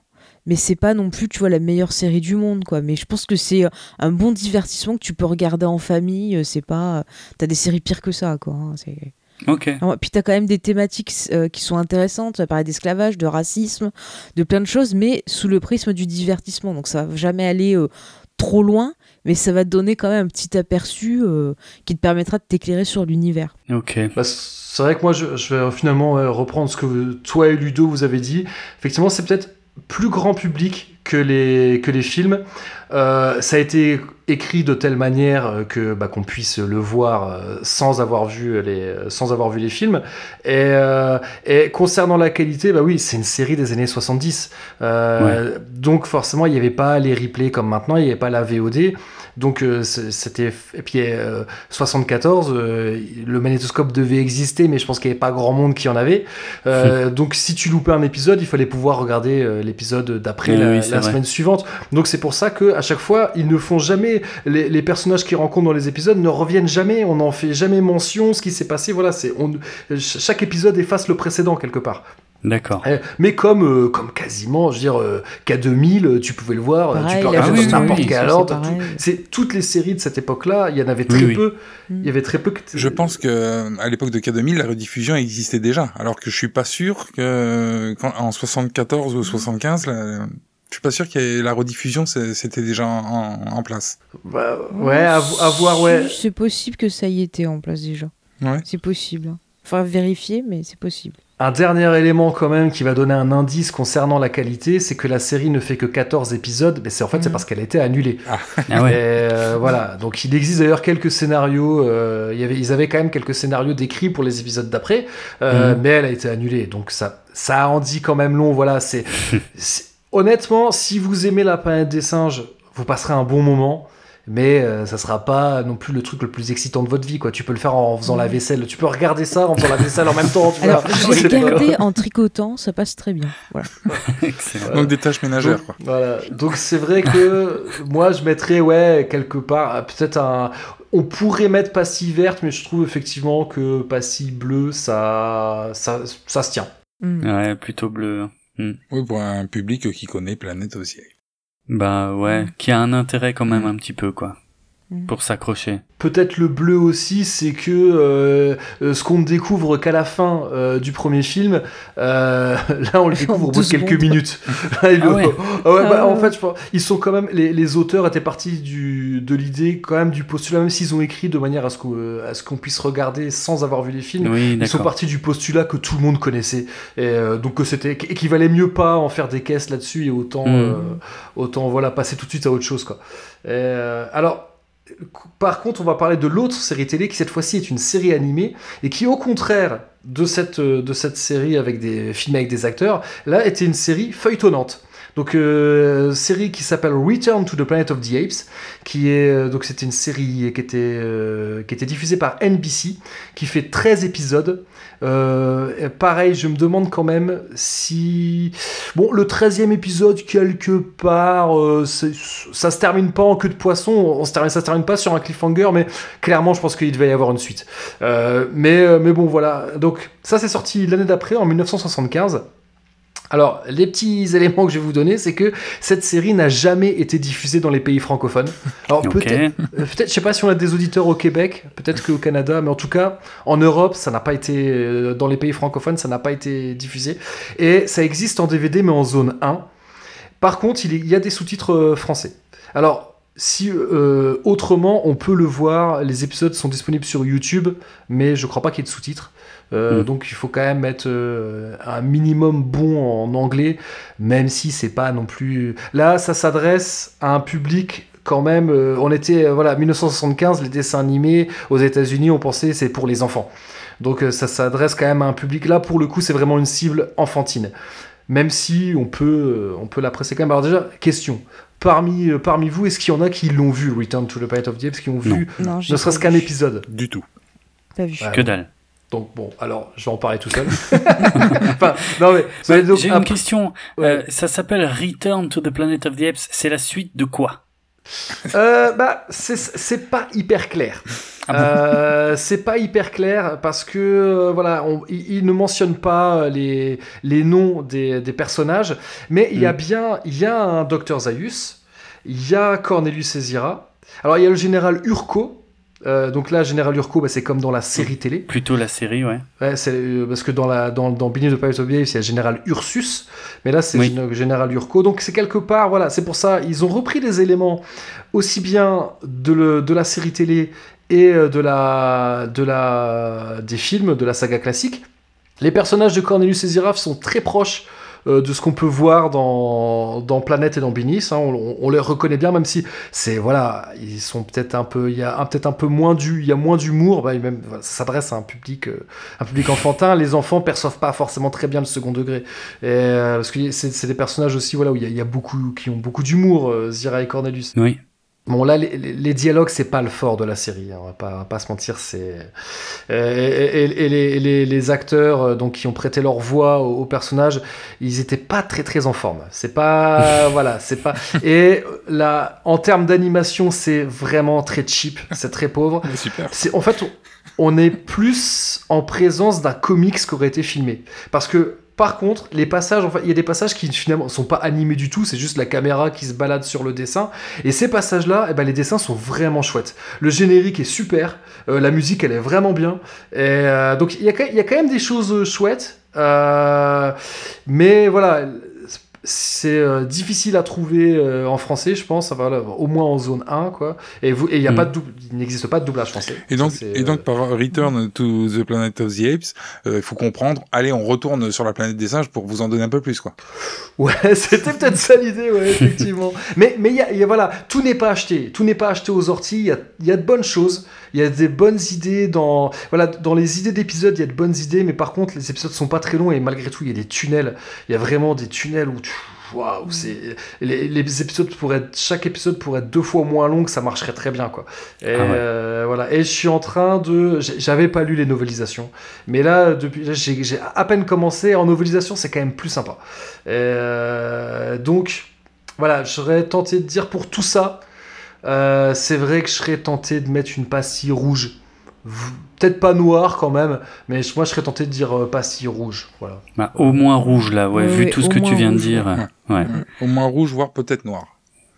Ouais, Euh, franchement, parce qu'il faut euh, il y a quand même des Entre, trucs. entre les deux, rouge-noir, entre les deux. Ouais, on est Mm. peut-être, ouais, effectivement, peut-être que si on n'est pas vraiment fan de la planète des singes, Ben, c'est compliqué. Est-ce qu'on peut dire que c'est une pastille Jeanne Masse, tu vois, pour le en rouge et noir Écoute, je valide, je, je trouve. euh, on va garder pour le reste de aussi, sinon. La pastille Jeanne Masse. Excellent. Alors, Mais, euh, par contre, j'avais j'ai une petite question parce que j'ai pas pensé sur le moment, mais simplement parce que ça peut donner une information utile ou pas.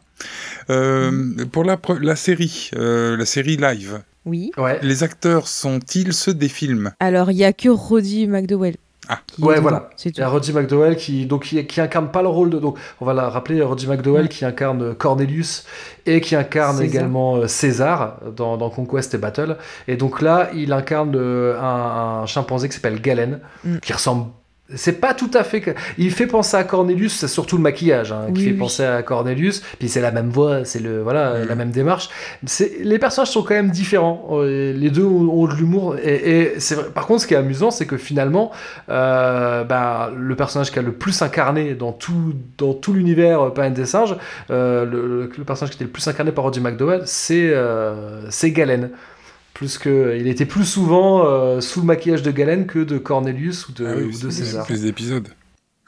Ah ouais. Et, et lui, je pense qu'il était, il était attaché hein, au personnage de Galen. Mais D'ailleurs, son euh, le- Roddy McDowell est, est clairement l'acteur qui incarne le plus la saga classique Planet of Oui. the Apes. Et il n'aurait pas fait ça s'il n'avait pas, euh, s'il avait pas eu autant d'amour pour, euh, pour cette saga. quoi. Mais tu le sens Euh, dans la série, c'est le seul qui est à fond. Enfin, les deux acteurs euh, humains à côté de lui, euh, ils ont l'air de s'ennuyer. Enfin, Oui, puis je pense voilà, c'est clairement, c'est déprimant. c'est clairement le meilleur acteur. euh, c'est clairement le meilleur acteur de la, de la série. Quoi. Déjà, pour Oui. se cogner la séquence de maquillage avant chaque épisode, il faut, faut aimer ça. Ouais. Ouais, parce que le pire, le plus marrant, c'est que Roddy McDowell, il aimait pas ça du tout. Je, je pense qu'à la base, personne n'aime ça. hein, surtout, voilà, c'était très long. C'était très long. Puis en plus de ça, ça, bah, ça a abîmé la peau, hein, parce qu'il y avait des, des cols, etc. D'ailleurs, ils avaient aménagé son emploi du temps pour, euh, pour que sa peau euh, soit pas flinguée. Mais, euh, mais clairement, je pense que, ouais, je pense qu'il a eu le visage abîmé de, de toutes ces, de toutes ces heures passées sous le maquillage. parce que voilà, il faut appliquer la colle, après il faut l'enlever. puis peut-être que dans les années 70, ils étaient un peu moins gaffe aux produits qu'ils utilisaient. Euh, donc, euh, donc ouais, il, il a clairement donné de sa personne euh, pour, pour cette saga, quoi. C'est sûr que surtout, tu pouvais, tu pouvais le croiser dans la rue, le mec, et pas le reconnaître, quoi. C'est ça qui est classe, quoi. Bon, après, il avait fait d'autres rôles quand même, le pauvre. Mais c'est vrai que si je le connaissais que de là. euh, pour, en terminer avec les, deux séries télé, euh, il faut quand même savoir, donc euh, j'en ai un peu parlé, donc les novélisations sont sorties. Donc il y a 8 épisodes sur 14 de la série télé qui ont été, publiés en 1974. Et la, série animée est également sortie en novélisation. Et, tout ça, ça a été réédité chez Titan Books en- entre 2017 et 2018. Donc ça se trouve très facilement, mais encore une fois en anglais uniquement. Euh, Return, euh, la, la novélisation, c'est des livres pour enfants? Ah non, honnêtement, enfin. Après oui, je pense qu'un enfant peut le lire dans le sens où il n'y a pas de violence, il y a pas, enfin c'est c'est moins, mais euh, mais ça peut être lu par un adulte quoi. C'est pas, euh, voilà, c'est- c'est pas autant quand tu regardes la série, tu sens que même si un adulte peut le regarder, ça s'adresse quand même plus à un public enfantin. Euh, la novelisation, il y a un peu plus de grain à moudre. Tu vois, ils apportent des détails euh, qui, qui, qui, donnent, euh, qui donnent un peu plus de corps euh, à, à, tout, à tout le décor, on va dire. Et les personnages sont un peu plus. Ils ont plus d'épaisseur. Parce que déjà, voilà, il y a un peu plus de dialogue, on, peut, on, a, on a accès aux pensées des personnages. Mm. Donc les, les auteurs ont essayé de, de donner un peu plus de, un peu plus de pêche à, à tout ça quoi. Donc franchement en novelisation, alors là j'ai pas tout lu en novelisation donc je veux pas trop m'avancer, mais c'est euh, c'est pas désagréable à lire. Finalement, vous voudrez peut-être mieux même euh, lire la- les novélisations que se taper la série, quoi. Euh, pas loin, ouais. Je suis pas loin de, je suis pas loin de le penser. Ouais, mais malheureusement, je pense que il faut déjà s'intéresser à la série pour avoir envie de les lire Ah. quelque part. C'est Ah oui. vicieux. Honnêtement, ce que je ressors le plus de la série, ce qui est le plus intéressant, je dis, c'est d'un point de vue scénaristique, il y avait de bonnes idées. Et, euh, et ce qui plombe la série, c'est euh, le, les dialogues euh, qui sont pas très bien interprétés et l'animation qui est catastrophique. Et euh, enfin, je suis peut-être, je suis peut-être violent quand je dis catastrophique parce qu'il faudrait que je revoie euh, des séries animées de l'époque, mais mais je pense quand même euh, que même aux États-Unis, il y avait quand même déjà mieux euh, euh, au milieu des années 70 quoi. Euh, donc euh, Écoute, je me, je suis, je suis en train de regarder là des, des, des, des extraits là sur YouTube. Pour être franc, je m'attendais largement à pire. Ok. Je trouve que c'est pas trop honteux. Hein. euh. C'est pas du pas niveau trop de ce qu'il y a dans le, le Star Wars spécial, tu sais, l'animation, euh, la partie animation qu'il y a dedans. Ah ouais, ouais, on est un peu. Pff, écoute, je trouve ça limite presque mieux. Mieux D'accord. Ouais, parce que parce que les couleurs, les, les dessins sont un peu plus détaillés. Mhm. Euh, Il y a de il y a de jolies couleurs. Franchement, euh, ok, l'animation en elle-même est peut-être pas ouf ouf, mais c'est les dessins qui me Ouais. qui m'impressionnent un petit peu. Les dessins sont cool, euh, ouais. Ouais, Ouais, les, Ouais, mais c'est du, euh, du Scooby-Doo, que- quoi, en fait, en qualité. Ouais, Ouais, mais pas loin. Hein. c'est quand même en dessous d'Anna Barbera, parce que c'est justement, j'ai Oui, pensé à ça. C'est ça, c'est l'animation qui fait la différence. Là, quand les personnages y courent, c'est voilà, il y, a- y y des longs passages où ils courent. Là, ils, Ouais. ils ont- ils ont essayé de, je pense, ils ont repris ça de la série télé où les, les personnages ils courent tout le temps. on les voit ils courent et, et à chaque fois c'est la même animation et c'est, ouais, Mhm. c'est un, peu, c'est un peu ardos. Mais non, mais ouais, en termes de dessin, comme je l'ai dit, il y, a- y tout plein de passages où c'est plus du comics filmé Ouais. que, que de l'animé et ça, et même le, le générique, je le trouve vraiment très bien.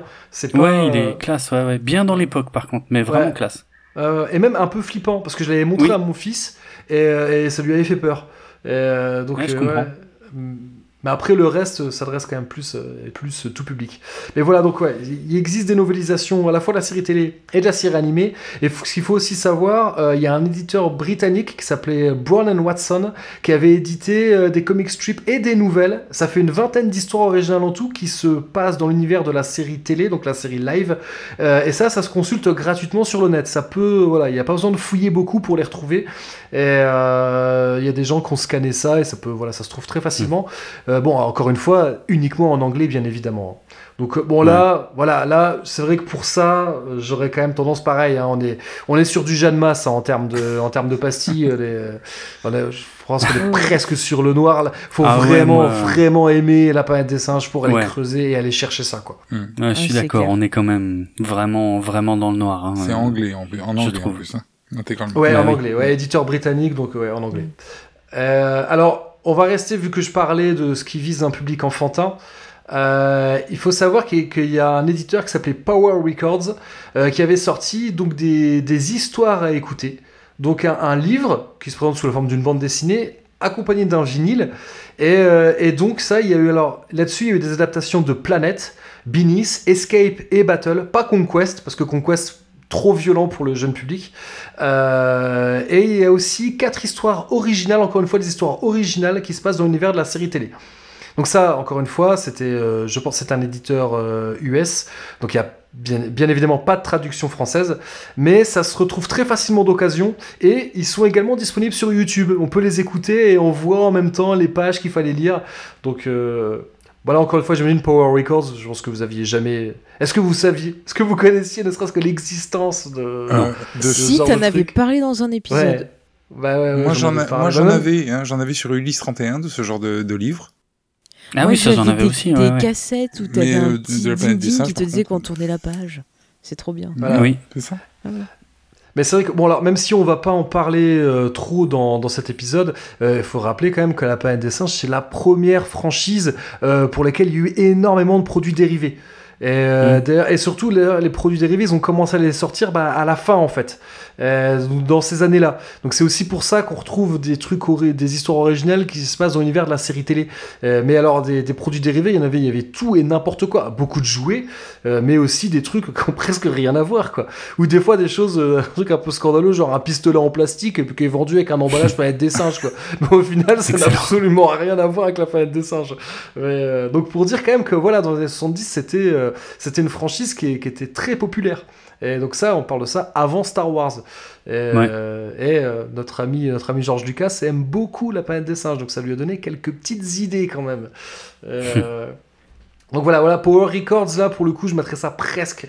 euh, on est presque plus proche du produit dérivé euh, que de l'œuvre en elle-même. Donc ouais, là, euh, pour ça, moi, je dis euh, pas si Jeanne Masse, quoi.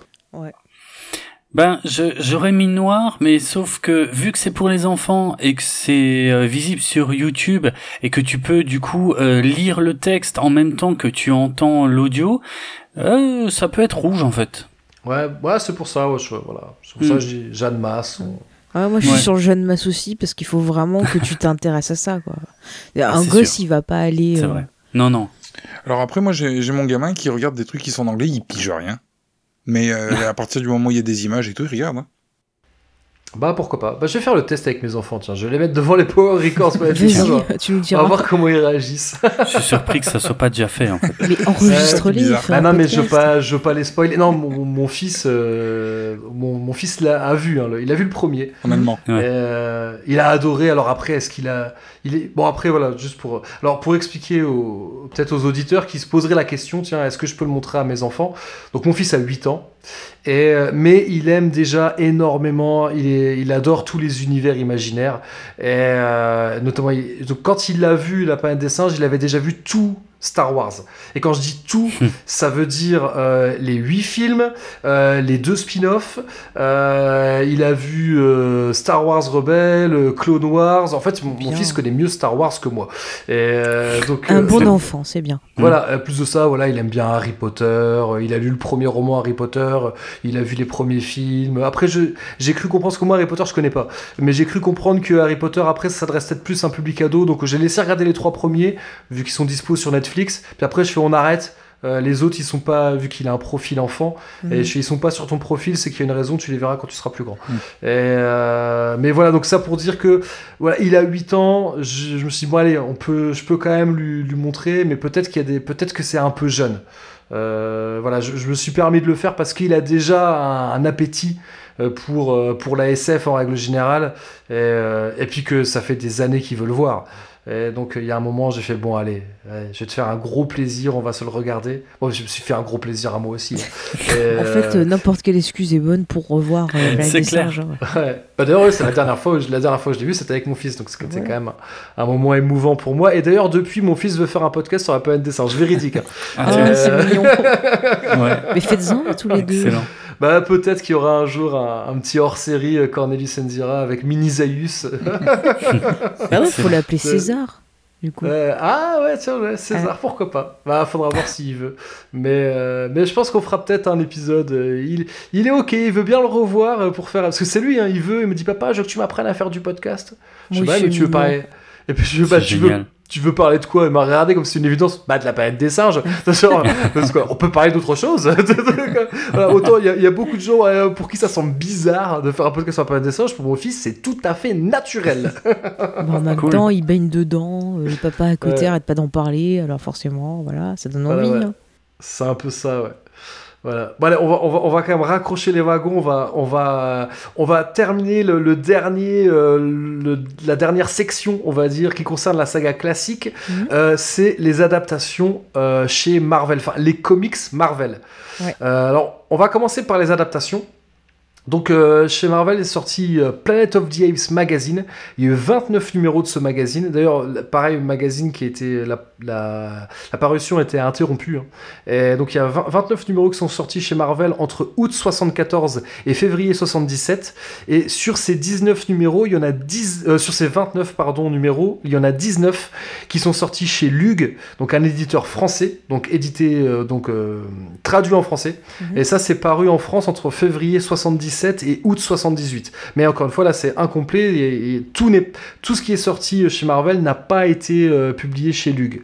Mhm. Donc sont sortis euh, dans Planet of the Apes magazine, d'une part, les adaptations en comics des cinq films, mais aussi des histoires originales, dont Terror on the Planet of the Apes, qui est considéré par, par les fans de la saga comme le sixième film non officiel de la saga, même si c'est, un comics, hein, je le rappelle. Mhm. Et donc tout ça, c'est sorti en noir et blanc. Et ça a été ressorti en couleur sous le titre Adventure on the Planet of the Apes, donc toujours chez Marvel. Et ça, c'est sorti entre 75, entre octobre 75 et décembre 76. Ouais. Alors, les, les- ce qu'il faut aussi savoir, c'est que ça a été réédité, notamment chez euh, Malibu Comics, euh, entre euh, 1990 et 1991. Donc, les, trois, les adaptations des trois premiers films et Terror on the Planet of the Apes ont été réédités chez, euh, chez Malibu Comics. Mais il faut savoir voilà, que la, en, 70, en 78, euh, 77, pardon, je m'en mêle les pinceaux. En 77, ils ont arrêté la parution alors que euh, certaines histoires étaient inachevées, notamment bah, Terror on the Planet of the Apes, donc euh, l'histoire est inachevée. Euh, euh, le, le scénario est disponible, hein, on, peut, on peut lire le scénario, donc on sait comment ça devait se terminer, mais ça a été inachevé parce qu'en fait les droits de la licence étaient devenus trop élevés.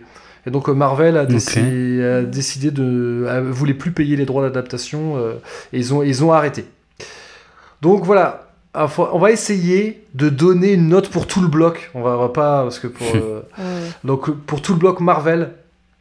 Euh, alors, est-ce que, est-ce que vous, est-ce que vous en avez déjà lu? Ludo, peut-être? Mm. on, commence par toi Non, non. Parce que je pense que je connais la réponse. Non, non, non, j'ai carrément pas lu, mais je savais même pas que Marvel en avait fait, quoi. Ah, voilà, donc euh, ça, ça, ça oriente peut-être déjà aussi un peu. Euh, Faye, toi, est-ce que, est-ce que t'as eh ben, envie d'en parler? J'ai jeté un coup d'œil justement quand tu nous as fait le petit conducteur et tout. Je me dis, tiens, je connais pas les comics si tu m'en as déjà parlé.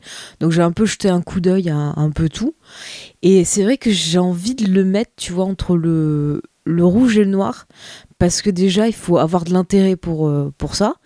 Et puis euh, déjà il faut aimer le comics aussi parce que c'est quand même du old school c'est en noir et blanc les dessins sont pas non plus euh, extraordinaires. Après au niveau des histoires il y en a qui étaient plutôt sympathiques d'autres moins bonnes. Donc c'est pas super accessible. Puis il y a toujours cette barrière de l'anglais si on comprend pas l'anglais ou autre donc c'est vraiment, c'est vraiment pour ceux qui, qui, sont vraiment à fond dans, dans l'univers, je pense. Alors ouais, ce que, ce que j'ai pas redit non plus, c'est que ça a été, euh, ça a été, maintenant c'est Boom Studios qui a, qui a les droits d'adaptation euh, des, des, comics Planet of the Apes. Donc Boom Studios a, a tout ressorti, tout ce qui est sorti chez Marvel a été réédité euh, en quatre très beaux tomes. Mm. et les, les, deux premiers tomes ont été traduits en français par Panini Comics. Donc ça se trouve. Ok, euh, maintenant ça, se trouve en français alors, d'accord.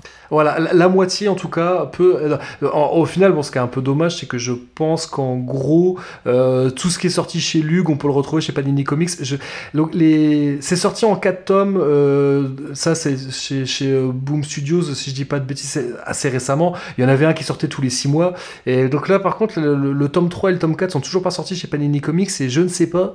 est-ce que, est que ça a rencontré un vif succès en France? Ce qui, est, ce qui est dommage, hein, parce qu'en plus, les, les, euh, les, j'aime mieux la maquette des, euh, des, comment, euh, des, des, couvertures de chez Panini Comics, c'est plus belle, elle rend plus justice au dessin que, que celle de chez Boom Studios. J'ai presque envie de les acheter, parce que moi, je, moi bien sûr, hein, je, me, je, me, suis procuré celle sortie chez Boom Studios, j'avais presque envie de m'acheter les Panini Comics. Mais celle de Boom Studios, ils les ont refait en couleur ou c'est toujours en noir et blanc? Non, non, non, ils ont fait en noir et blanc. Alors pareil, parce que j'ai lu un truc en couleur là, ben, juste avant qu'on enregistre, j'ai un coup d'œil à Boom Studio et j'ai vu euh, des, des novélisations mais en couleur. Alors c'est peut-être d'autres. Ah ouais, alors non, par contre ça c'est les euh, ça c'est le, le, reboot, ça on va en parler plus tard. D'accord, ok. Après, sur la qualité des dessins, je te trouve un peu, un peu dur. Il y a quand même certains runs, il y a certaines histoires euh, moi, euh, que, où, où, il y a vraiment des dessins qui sont vraiment magnifiques. Je suis d'accord que tout, que, que tout ne se vaut pas, mais il y, a quand même, il y a quand même certains dessins qui sont vraiment magnifiques. Bah, après, c'est la sensibilité. T'as as des gens qui vont être plus sensibles que d'autres à les dessins. Donc, c'est ça que le comic, c'est toujours un peu, euh, un peu compliqué parce que soit le dessin, tu vas être réceptif, soit non. Et après, il faut qu'il y ait l'histoire derrière qui suive. Donc, si l'histoire te plaît, tu, vas passer outre. après, en plus, ce qui est, ce qui est intéressant, c'est que euh, notamment, euh, ils n'ont pas essayé de, euh, en tout cas pour les personnages humains, ils n'ont pas essayé de, de, les représenter de, de, la même manière. Le, mhm. personnage de Taylor, il est physiquement, il est assez différent. Il ressemble pas à Charlton Heston. Et il y, a des éléments comme ça qui sont différents. Et ça, ça c'est assez marrant. Et ça s'explique aussi, notamment bah, sur la fin, les comics quand ils les ont adaptés, ils voulaient que les adaptations sortent en même temps que les films. Mhm. donc les, les, les, auteurs ont travaillé sur les scripts. Donc il y a des surtout c'est pour euh, Battle of the Planet of the Apes, que c'est il y a des choses qui qui sont dans une des dernières versions du script, qui sont à la fois dans la novelisation et dans le comics, mais qui ne sont plus dans le film. Et, euh, ce qui fait que oui, euh, Battle for the Planet of the Apes, le, le, comics et la novelisation sont meilleurs, voire même le Power Records sont meilleurs que le. Bah, il me semble que tu en avais parlé dans l'émission consacrée au film justement déjà. oui, parce que Battle, j'avais envie, j'avais quand on quand on a voulu faire l'épisode avec, euh, avec Fred, euh, je, voulais pas, comme on avait été, on avait eu la, enfin surtout moi, parce que Fred a, euh, pour l'épisode sur Binis, Fred a plus de tendresse pour Binis que moi, et j'avais eu la dent dure sur Binis, et je trouve ça, j'aime pas trop faire ça, je trouve que ça n'a pas d'intérêt de démonter un film film. Et donc, je me suis dit que, ça serait, que c'était intéressant de plutôt de- d'essayer de, raconter ce qu'aurait pu être le film, et, euh, plutôt que ce qu'on, ce qu'on a vu. Donc, effectivement, c'est pour ça que je- l'épisode sur Battle, je m'étais plus attaché à parler de la novélisation, des, des comics et, et du Power Records, plus que je ne l'avais fait pour les, pour les films précédents, parce que voilà, j'avais envie d'essayer de trouver des choses positives à dire euh, sur le film. donc, effectivement, je- crois même que j'avais mis un petit extrait du Power Record Ouais, parce que euh, parce que la, la, la, la bataille la bataille de fin même dans le Power Record elle est plus épique que dans le film. Mais voilà ouais le, le bloc Marvel après ouais c'est vrai que c'est compliqué euh, voilà. Moi, moi ce que je trouve intéressant c'est qu'il y, y a des histoires originales qui permettent de si on a envie de si, si on est un peu euh, frustré, du, euh, faut se remettre aussi dans le contexte de l'époque, quoi. Les Oui, gens oui. qui étaient frustrés, qui n'ont eu que 5 films, bah, quelque part, comme je le dis, Terror on the Planet of the Apes, c'est un peu le sixième film. Et euh, d'ailleurs, quand s'il avait été adapté, ça aurait été un budget hallucinant, parce que l'avantage hein, du Ah bah, comic, tu peux c'est qu'il n'y a, pas de- que tu il y a-. il y a pas de restriction Mm. budgétaire. Et Terror on the Planet of the Apes, il se passe des trucs hallucinants, quoi. Euh, oh, sur un de ces quatre, on fera un épisode dessus. hein. Ah. Mais euh, ouais, c'est dans, ça fait longtemps. que- Mais il y a tellement de choses à dire que je sais pas par où commencer. Et, euh, enfin, soit. Ouais, je, je pense quand même qu'il faut, comme tu l'as dit, Faye, il faut aimer les comics de cette époque-là Oui. et aimer la planète des singes. Donc c'est vrai que moi, je mettrais un minimum. Ouais, je mettrais rouge quand même, quoi. Bah oui. Ah oui. rouge quoi. Après, la- le seul avantage que, que j'y verrais pour avoir déjà lu des comics Marvel plus ou moins de cette époque-là, euh, donc à savoir euh, de Star Wars euh, ou de Battlestar Galactica, c'est que ça reste quand même relativement facile à lire. Euh, C'était quand même des produits plus ou moins pour les enfants, donc euh, voilà, Il- c'est ce qui lui évite à mon avis de basculer complètement dans la pastille noire.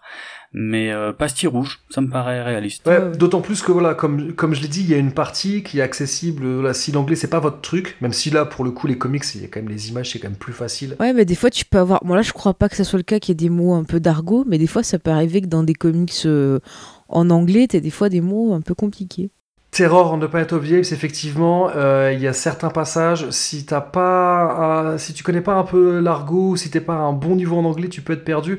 Alors, euh, pour parler de la traduction, euh, les, les- les, euh, la traduction qui était chez Lug était pas géniale. Oh bah, comme souvent à l'époque. hein. Voilà, un même, il y, a, il y a justement, il y a certains, il y avait différents niveaux de langue entre, entre différents personnages qui étaient complètement, euh, qui étaient zappés par la traduction française. Apparemment, je n'ai- je n'ai pas lu les, euh, les Panini Comics, hein, je, je pense que vous l'avez compris. Euh, apparemment, y ils ont refait la traduction et elle serait meilleure. Euh, Enfin, Ah. euh, je pense que ça a été fait traduit, traduit maintenant avec les canons de maintenant, donc ils ont pu se permettre de, voilà, de, d'intégrer le fait qu'il y ait certains personnages qui parlent uniquement en argot ou alors euh, bah, qui parlent euh, voilà comme des euh, euh, comme des cutéreux hein. Pardonnez-moi l'expression mais c'est vraiment c'est voilà c'est c'est parce que c'est ce langage là avec des mots qui sont écorchés euh, ou, ou mal prononcés euh, Bah, ils voilà, inventent quoi, un peu leur langage aussi. euh. Ouais, non, mais c'est voilà, bon, Terror on the Planet of the Apes, pour moi, si on, a- il faut être fan de la planète des singes, c'est clair. Mais Mm. si vous avez, si vous aimez les cinq, euh, les cinq premiers films, euh, je On vous conseille vivement, ouais, je vous conseille vivement la lecture de Terror on the Planet of the Apes. Même si, je, voilà, je le répète, Mm. euh, tout n'a pas été traduit en français et la fin n'a jamais été publiée. Et sans rien dévoiler. Est-ce que tu peux, est-ce que tu peux sans rien dévoiler, nous situer à peu près où ça se passerait, Terror? Terror, en fait, ça se passe euh, après, euh, après Battle. Euh, plusieurs générations après Battle, en fait. Euh, C'est-à-dire que donc on est dans une société euh, où les singes ont pris le, déjà, ont, pris le dessus, euh, mais ils vivent en, alors ils cohabitent avec les humains. Les humains font encore partie de la société, même si clairement c'est déjà, c'est déjà des citoyens de seconde zone, quoi. Même c'est même pas des citoyens. Et, donc on, est, on est sur la bascule où il y a une partie des singes qui sont contents de vivre en harmonie avec les humains, même si je le répète, hein, les humains sont déjà un peu, ils sont en bas de l'échelle sociale. Et, euh, et puis il y a carrément des singes qui sont déjà euh, euh, de l'idée qu'il faut, qu'il faut foutre les, les, humains en dehors de la cité, voire carrément les exterminer. Quoi. Donc on est, bon, on est, on est sur des thématiques. en tout cas, le début de Terror on the Planet of the Apes, on est sur une thématique qui rappelle beaucoup la, la fin de l'esclavage aux États-Unis, le début du Ku Klan. Donc voilà, quelque part, on a un peu. c'est comme si Battle c'était la guerre de sécession et, et que euh, Terror c'est ce qui se passe après quoi. Euh, donc on a, on est, il y a clairement un écho avec le Ku Klux.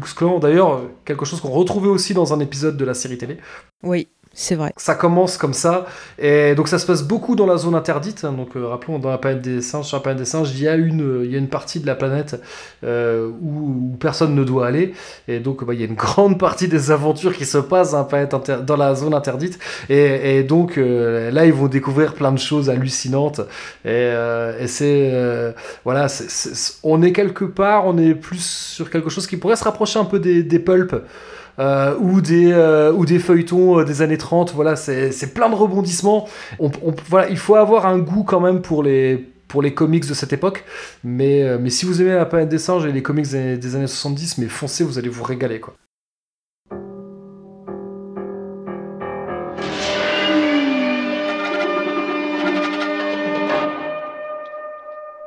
Alors on va continuer avec la deuxième partie de, cet épisode que, j'appellerai le retour de la saga. Euh, donc on va, qu'on va situer entre 1990 et 2006. Une fois que euh, en 77 quand, euh, quand Marvel décide d'arrêter euh, la production de Planet of the Apes magazine, et ben quelque part là c'est la fin de la saga classique et c'est même la fin de la saga Planète des singes. Il ne se passe plus rien. Là, électroencéphalogramme plat.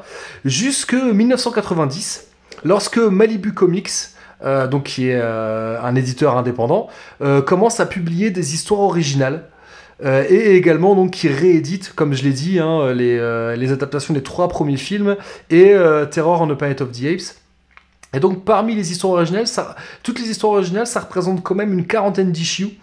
Euh, notamment dont notamment Ape Nation qui est un crossover avec Alien Nation qui était un autre comics euh, qui était édité par, par Malibu Comics donc les- ce qu'il faut préciser donc en termes de, de prérequis etc hein, euh, c'est que les, donc, tout ça c'est mis à part euh, les rééditions de chez Marvel c'est que des histoires originales mais les comics sortis chez Malibu n'ont jamais été traduits en français et n'ont jamais été réédités Ah oui. Donc euh, ça, ça se retrouve sur le marché d'occasion, mais il y a certains titres qui sont durs à retrouver. Et donc voilà, la plupart sont pas très chers. Euh, et donc au final, ce qui coûte le plus cher, c'est clairement c'est les frais de port, parce que on les trouve qu'aux États-Unis. hein. Enfin, on en trouve très, peu- on en trouve très peu en Europe. Euh, donc la plupart du temps, si vous voulez vous les procurer sur le marché d'occasion, je vous conseille d'aller faire un tour sur eBay. Enfin, peut-être qu'il y en a d'autres, hein, mais voilà, je, je cite celui-là. Alors la plupart sont vraiment pas chers et ça vous coûtera plus cher en frais de port en fait que, que, le comics sur lui-même. Euh, mais voilà, il y en a qui sont difficiles à retrouver. Mais a priori, d'après euh, d'après certaines indications que j'ai eues très récemment, hein, n'est-ce pas Faye Oui, oui. Ça peut se retrouver si on cherche bien. voilà, voilà. S'il y a un tonton des États-Unis aussi, ça. Bon, ça, ça peut peut-être se faire. Donc difficile. Donc voilà, si on parle pas anglais, ça peut peut-être être, euh, poser un problème Mhm. et, euh, et quand même pas si évident que ça à, à retrouver, on va dire. Voilà. Donc C'est euh, sur le rouge, ça. hein. Oui, rouge même. euh, Euh, Un peu moi, plus, je serais ça. parti vers le noir. ouais, hein. ouais. Si, si c'est des histoires originales, euh, là, euh, on va vers le noir, indépendamment de la qualité d'ailleurs. Ouais. Bah après, bon, la, à la rigueur, la, quali- je- ce que j'avais dit qu'on parlerait pas trop de la qualité, je vais pas non plus me, me couper l'herbe sous le pied d'un éventuel épisode.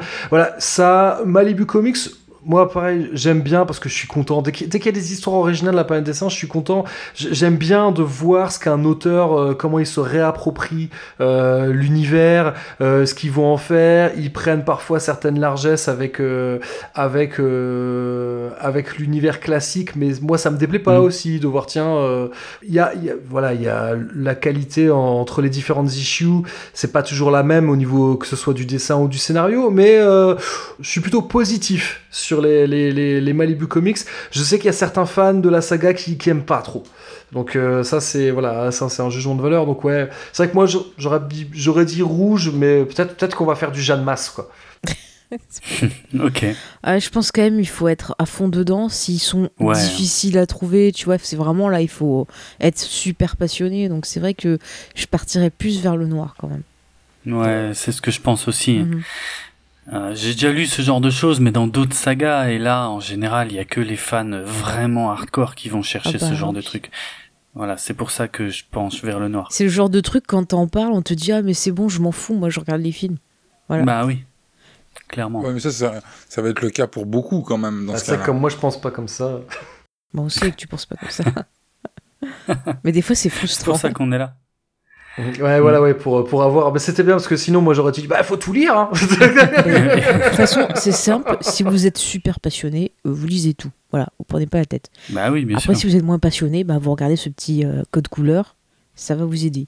Même si là, justement, euh, on va arriver dans la partie où je, où je n'ai pas tout lu. Parce que si je parle du retour de la saga, il faut parler de la planète des singes réimaginée, puisque c'est comme ça que ça a été présenté à l'époque. Oui. Donc vous l'aurez compris, on va parler du remake de Tim Burton, sorti en 2001. Mhm. Alors, tu sais quoi, Faye, je vais te faire plaisir. Oh. Vas-y, je te laisse rapidement. Vas-y, tu, de- quel Mhm. code couleur t'appliquerais sur le remake de Tim Burton? Eh bien, moi, je mettrais un code couleur vert parce que tu peux le regarder sans rien connaître, puisque c'est euh, euh, un remake, justement. Donc, c'est une réinvention. C'est dans le but de attirer un nouveau public qui connaîtrait pas euh, la saga.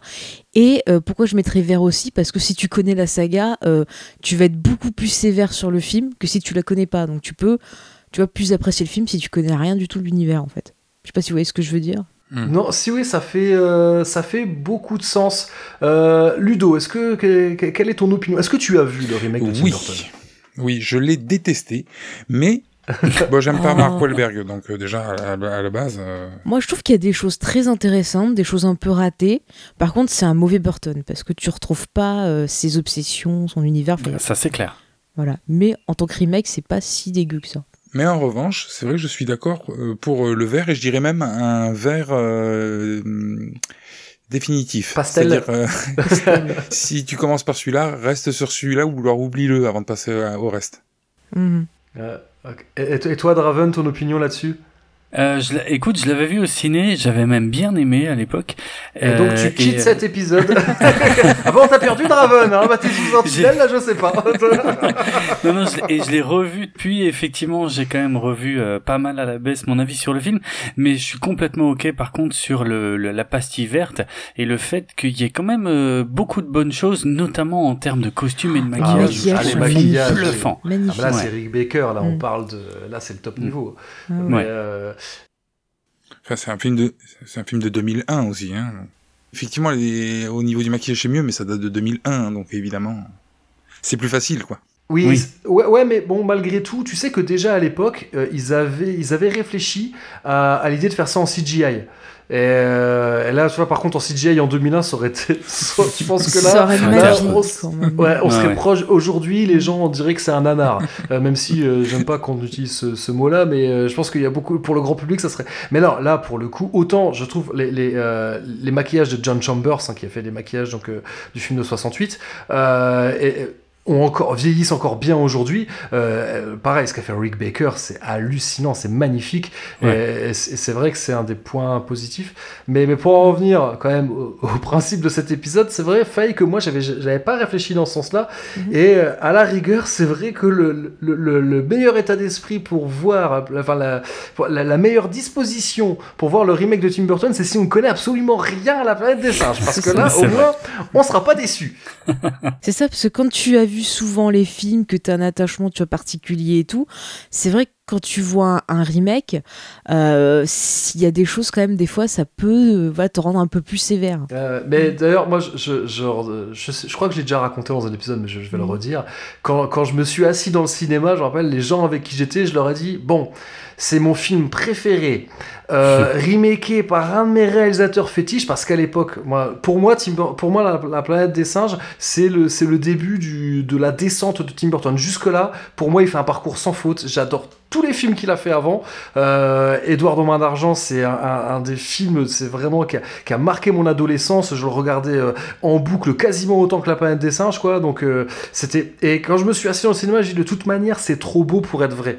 Et, euh, et, et quand je suis sorti du cinéma, je suis dit, ah ouais, ok, je, je m'attendais à ce que ce soit trop beau pour être vrai, mais alors je m'attendais pas à ce que ce soit aussi mauvais. Ah, je, je trouve qu'il a fait bien pire sur Alice au pays des merveilles, tu vois. Et pourtant, c'est pareil, Tim Oui. Burton fait partie Oui, de ma oui. liste de, de réalisateurs fétiches.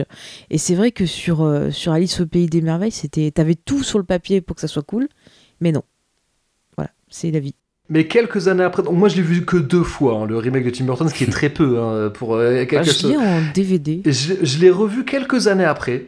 Et, et cette fois-ci, donc en disant, bon allez, je le regarde, de toute façon là, je n'avais plus aucune attente. Mais je sais pas pourquoi, j'avais quand même envie de le revoir, quoi, parce que, euh, voilà, je connais, j'ai j'ai tellement regardé tout le reste que... Et au final, si tu ne le considères que comme du cinéma popcorn, ça passe très bien. Oui.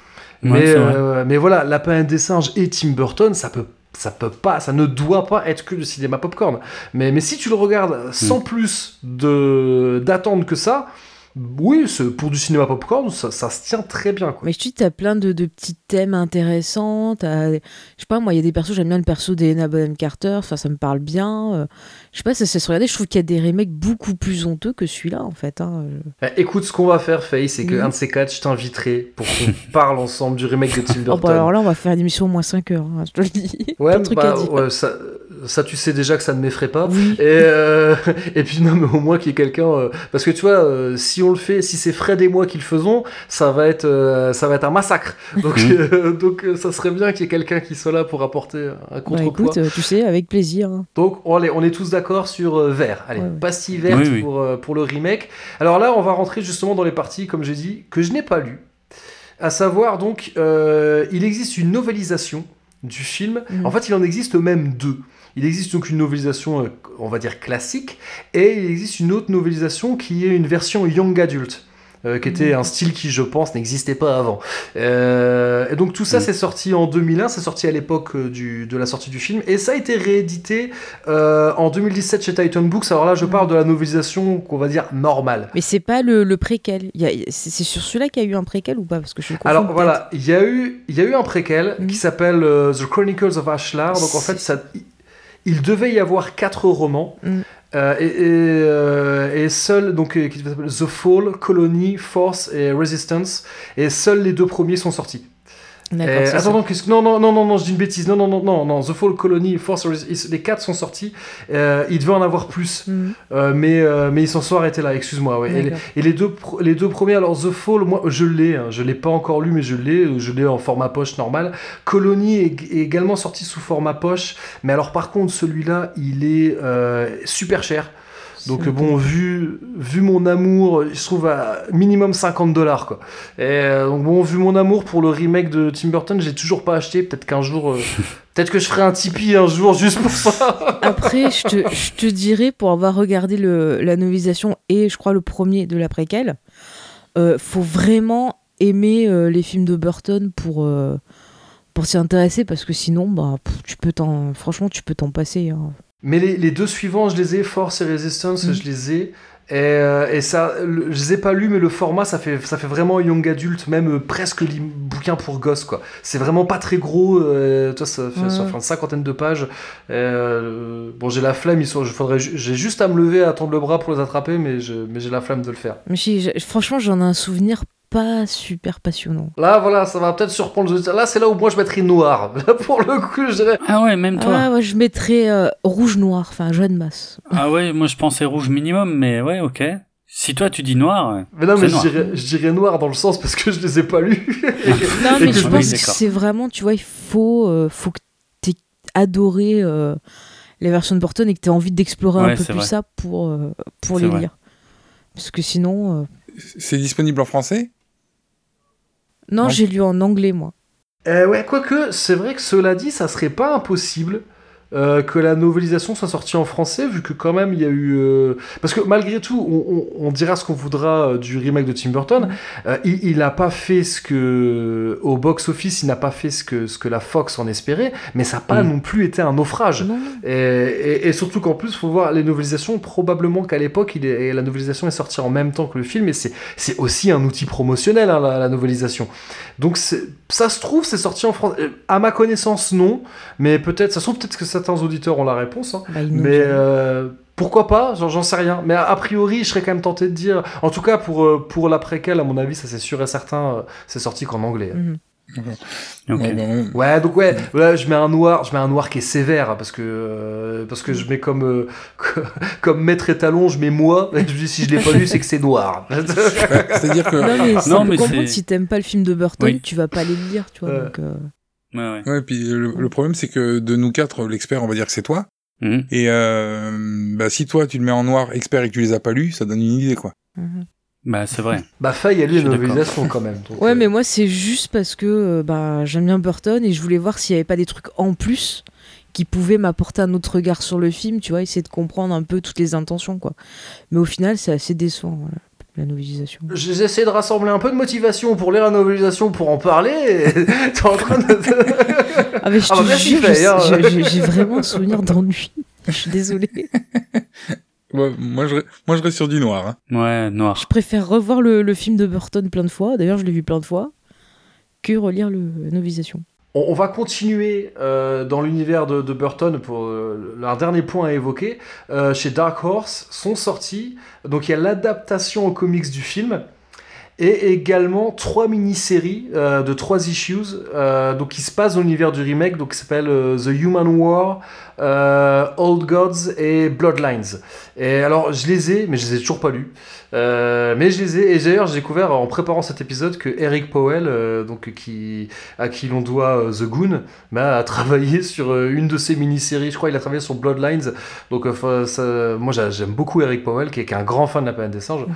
peut-être quand même qu'il va falloir que je le lise un de ces quatre donc là pareil moi je dirais ouais noir c'est peut-être sévère je dirais un rouge c'est je les ai mais j'ai la j'ai jusque là j'ai eu la flemme de les lire mais c'est c'est plus parce que euh, parce que je suis pas euh, Motivé. je- Ouais, bah c'est à cause du. C'est parce que c'est l'univers du remake, mais ça se trouve, euh, je, je serais. Franchement, Peut-être que les comics sont bien, hein. je sais pas, je les ai pas lus non plus, mais peut-être qu'ils sont bien. vu que c'est des histoires originales, et euh, ça, ça, ça peut être bien après tout. Faudra, faudra quand même que je les lise, et on en parlera bien un de ces quatre dans Cornelius Enzira en 2057. Ah, moi, je suis ok avec le rouge dans le sens où un comics, euh, c'est toujours quand même plus accessible que de se lancer dans un dans un bouquin, quoi.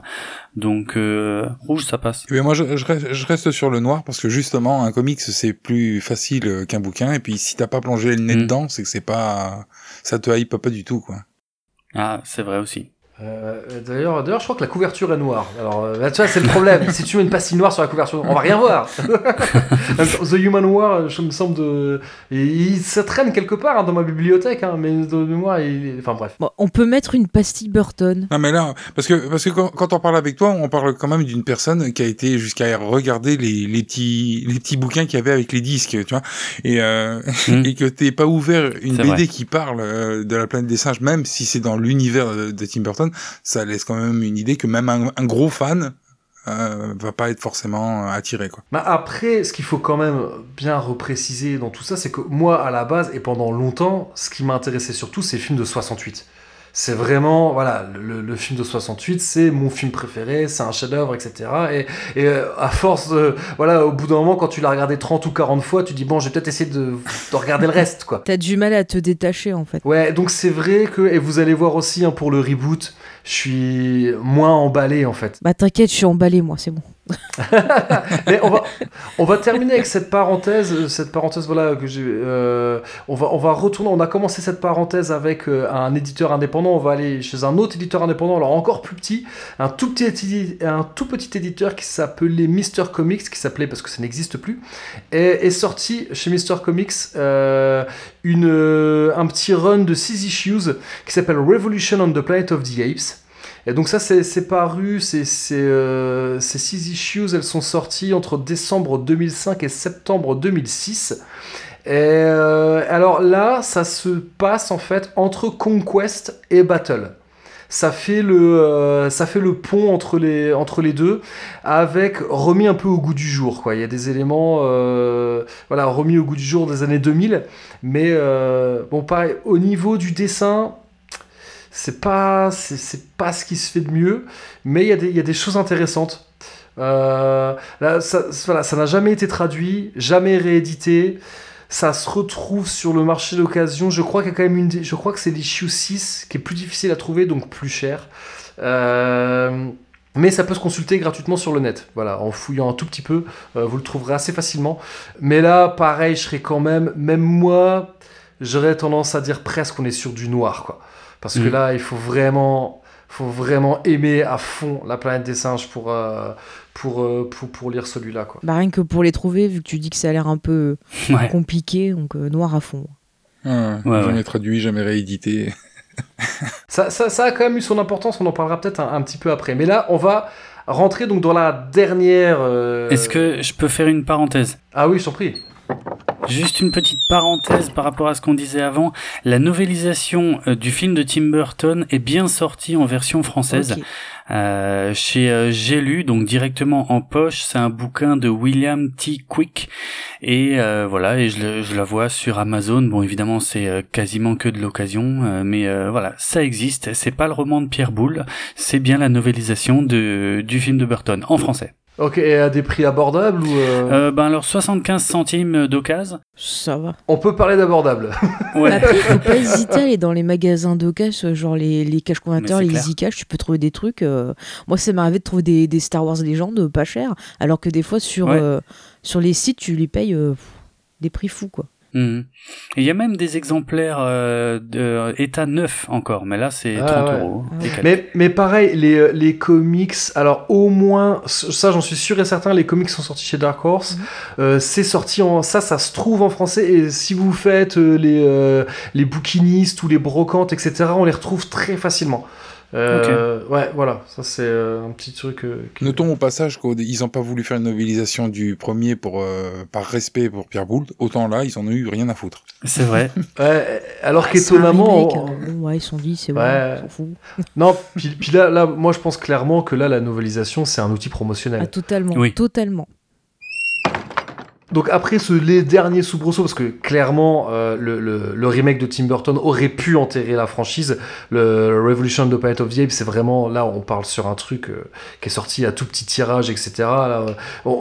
Quelque part la saga était de nouveau enterrée et elle est renée euh, de ses cendres donc en 2011 avec donc le fameux le reboot de la saga, une nouvelle trilogie. Euh, donc qui trilogie qui est initiée avec Rise of the Planet of the Apes, euh, donc sorti en août 2011, donc euh, sorti en France sous le titre La planète des singes, les origines, et au Québec, euh, il s'appelle La montée de la planète des singes. Bah, finalement, un titre, euh, cela dit, euh, là ils ont traduit littéralement. hein. Ah oui, Oui. Euh, C'est c'est souvent ce qu'ils font. Hein. Voilà, on imagine plus, euh, je sais pas, une course en côte. euh, oui, c'est ça. César avec un maillot jaune, tu sais, hop. Ah, Mais bon, excellent. Je, je donne les titres. Au moins, le, bah, cela dit, moi je le trouve. Enfin, le, le titre français se tient quelque part. euh, parce que. Ouais, bah oui. Mais, euh, mais je- j'aime bien euh, donner le titre québécois, que- que- qui n'est pas, qui est pas si con que ça. Puis, puis, Non, puis peut-être qu'on a des auditeurs au Québec. Mais c'est les trop salue. bien les titres québécois. Moi, j'adore les versions canadiennes. Euh, alors, qu'est-ce que. Pour Rise of the Planet of the Apes, euh, qui, qui veut commencer? Euh, Faye, allez, tiens. Alors moi, je, je donne un point bébé singe parce que c'est trop mignon. Et les bébés singes sont très bien faits au début du film. Le petit César, Oui. il est beau. Euh, J'adore ce que fait euh, Andy Serkis avec le- la motion capture. Il arrive à faire passer des tonnes d'émotions. Euh, on adhère au personnage. J'aime beaucoup la réécriture parce que tu as cette relation avec son quelque part son papa humain qui qui est joué par James Franco, qui est, qui est assez touchante, et tu vois que bah voilà, bon, les singes vont avoir une évolution, mais qu'il se passe des choses aussi avec les humains qui sont pour le, pour le moment peut-être moins négatifs sur certains points que dans les autres films. Enfin, il y a plein de thématiques intéressantes. Moi, j'aime beaucoup ce- cette nouvelle trilogie.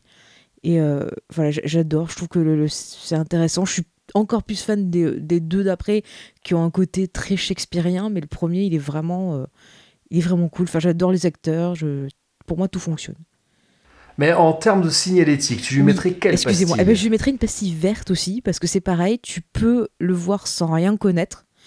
Et je pense que tu peux l'apprécier aussi en connaissant l'univers, parce que tu as un autre regard, une autre approche et une, une modernisation quelque part de, de cette histoire.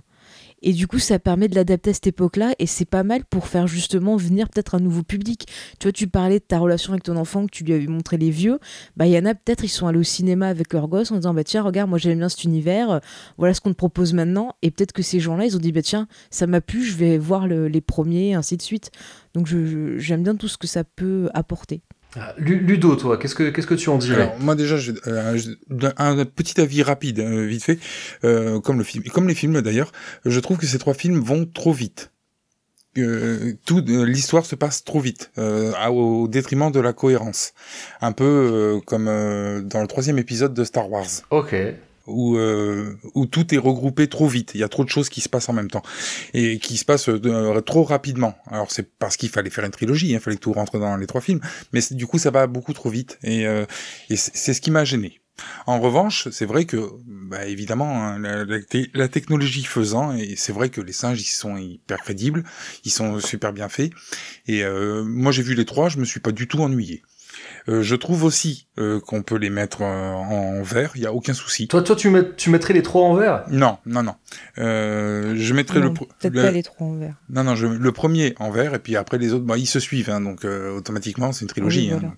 Bah, on va, peut-être, euh, vu que là, on va peut-être donner les titres. Donc, euh, donc la suite, le deuxième, qui est sorti trois ans plus tard, en, juillet 2014. Donc, c'est Dawn of the Planet of the Apes. Donc, en, France, euh, sorti sous le titre La planète des singes, l'affrontement, et au Québec, l'aube de la planète des singes, ce qui est un titre qui là, c'est encore une fois très bien traduit. D'ailleurs, qui pose, moi, me pose un petit problème sur les titres anglais parce que finalement, Rise, je l'aurais mis après Down, mais bon. pareil.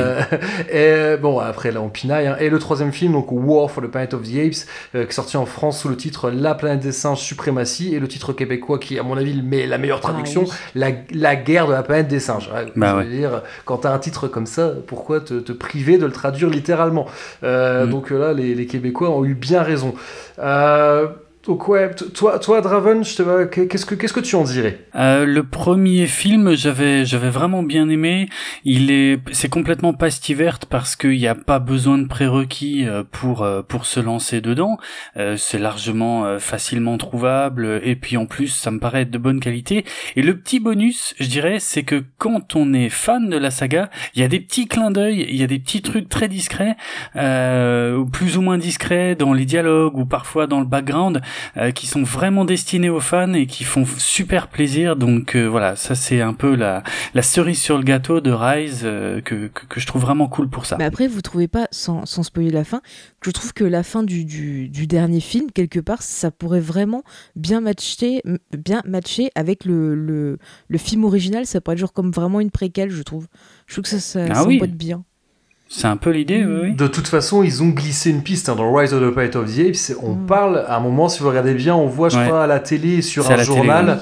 Et on voit sur un journal également, on parle de l'expédition Taylor. Mm. C'est ça. Donc ils ont planté la graine pour, euh, pour une, peut-être un possible, un possible remake ou simplement pour faire le lien entre euh, ce reboot et la saga classique. Mm. Bah, du coup, c'est pas mal parce que tu vois les trois films et après tu dis allez tiens mon petit, je te montre la suite en quelque sorte et tu montres euh, la saga originale, c'est pas mal aussi. Ça peut fonctionner. C'est mm. vrai que moi, c'est pour ça que j'ai hésité en fait. Je me suis content d'avoir eu votre opinion parce que moi, j'aurais été presque tenté de mettre une pastille bleue parce qu'effectivement, Rise of the Planet of the Apes, euh, des Easter eggs, il y en a, mais alors à foison. Euh, même bon, mais là pour le coup là c'est le fan qui parle. Moi il y en a que j'ai trouvé qui étaient qui, qui sont même presque trop gros, un peu au chausse-pied. Mais par mm. contre il y en a également qui ont été faits avec extrêmement d'intelligence. Notamment il y a une scène euh, quand ils sont sur le pont où on voit des, policiers de la police montée qui arrivent et c'est filmé exactement de la même manière que la première fois qu'on voit des singes, qu'on voit des gorilles à cheval dans le film de 68.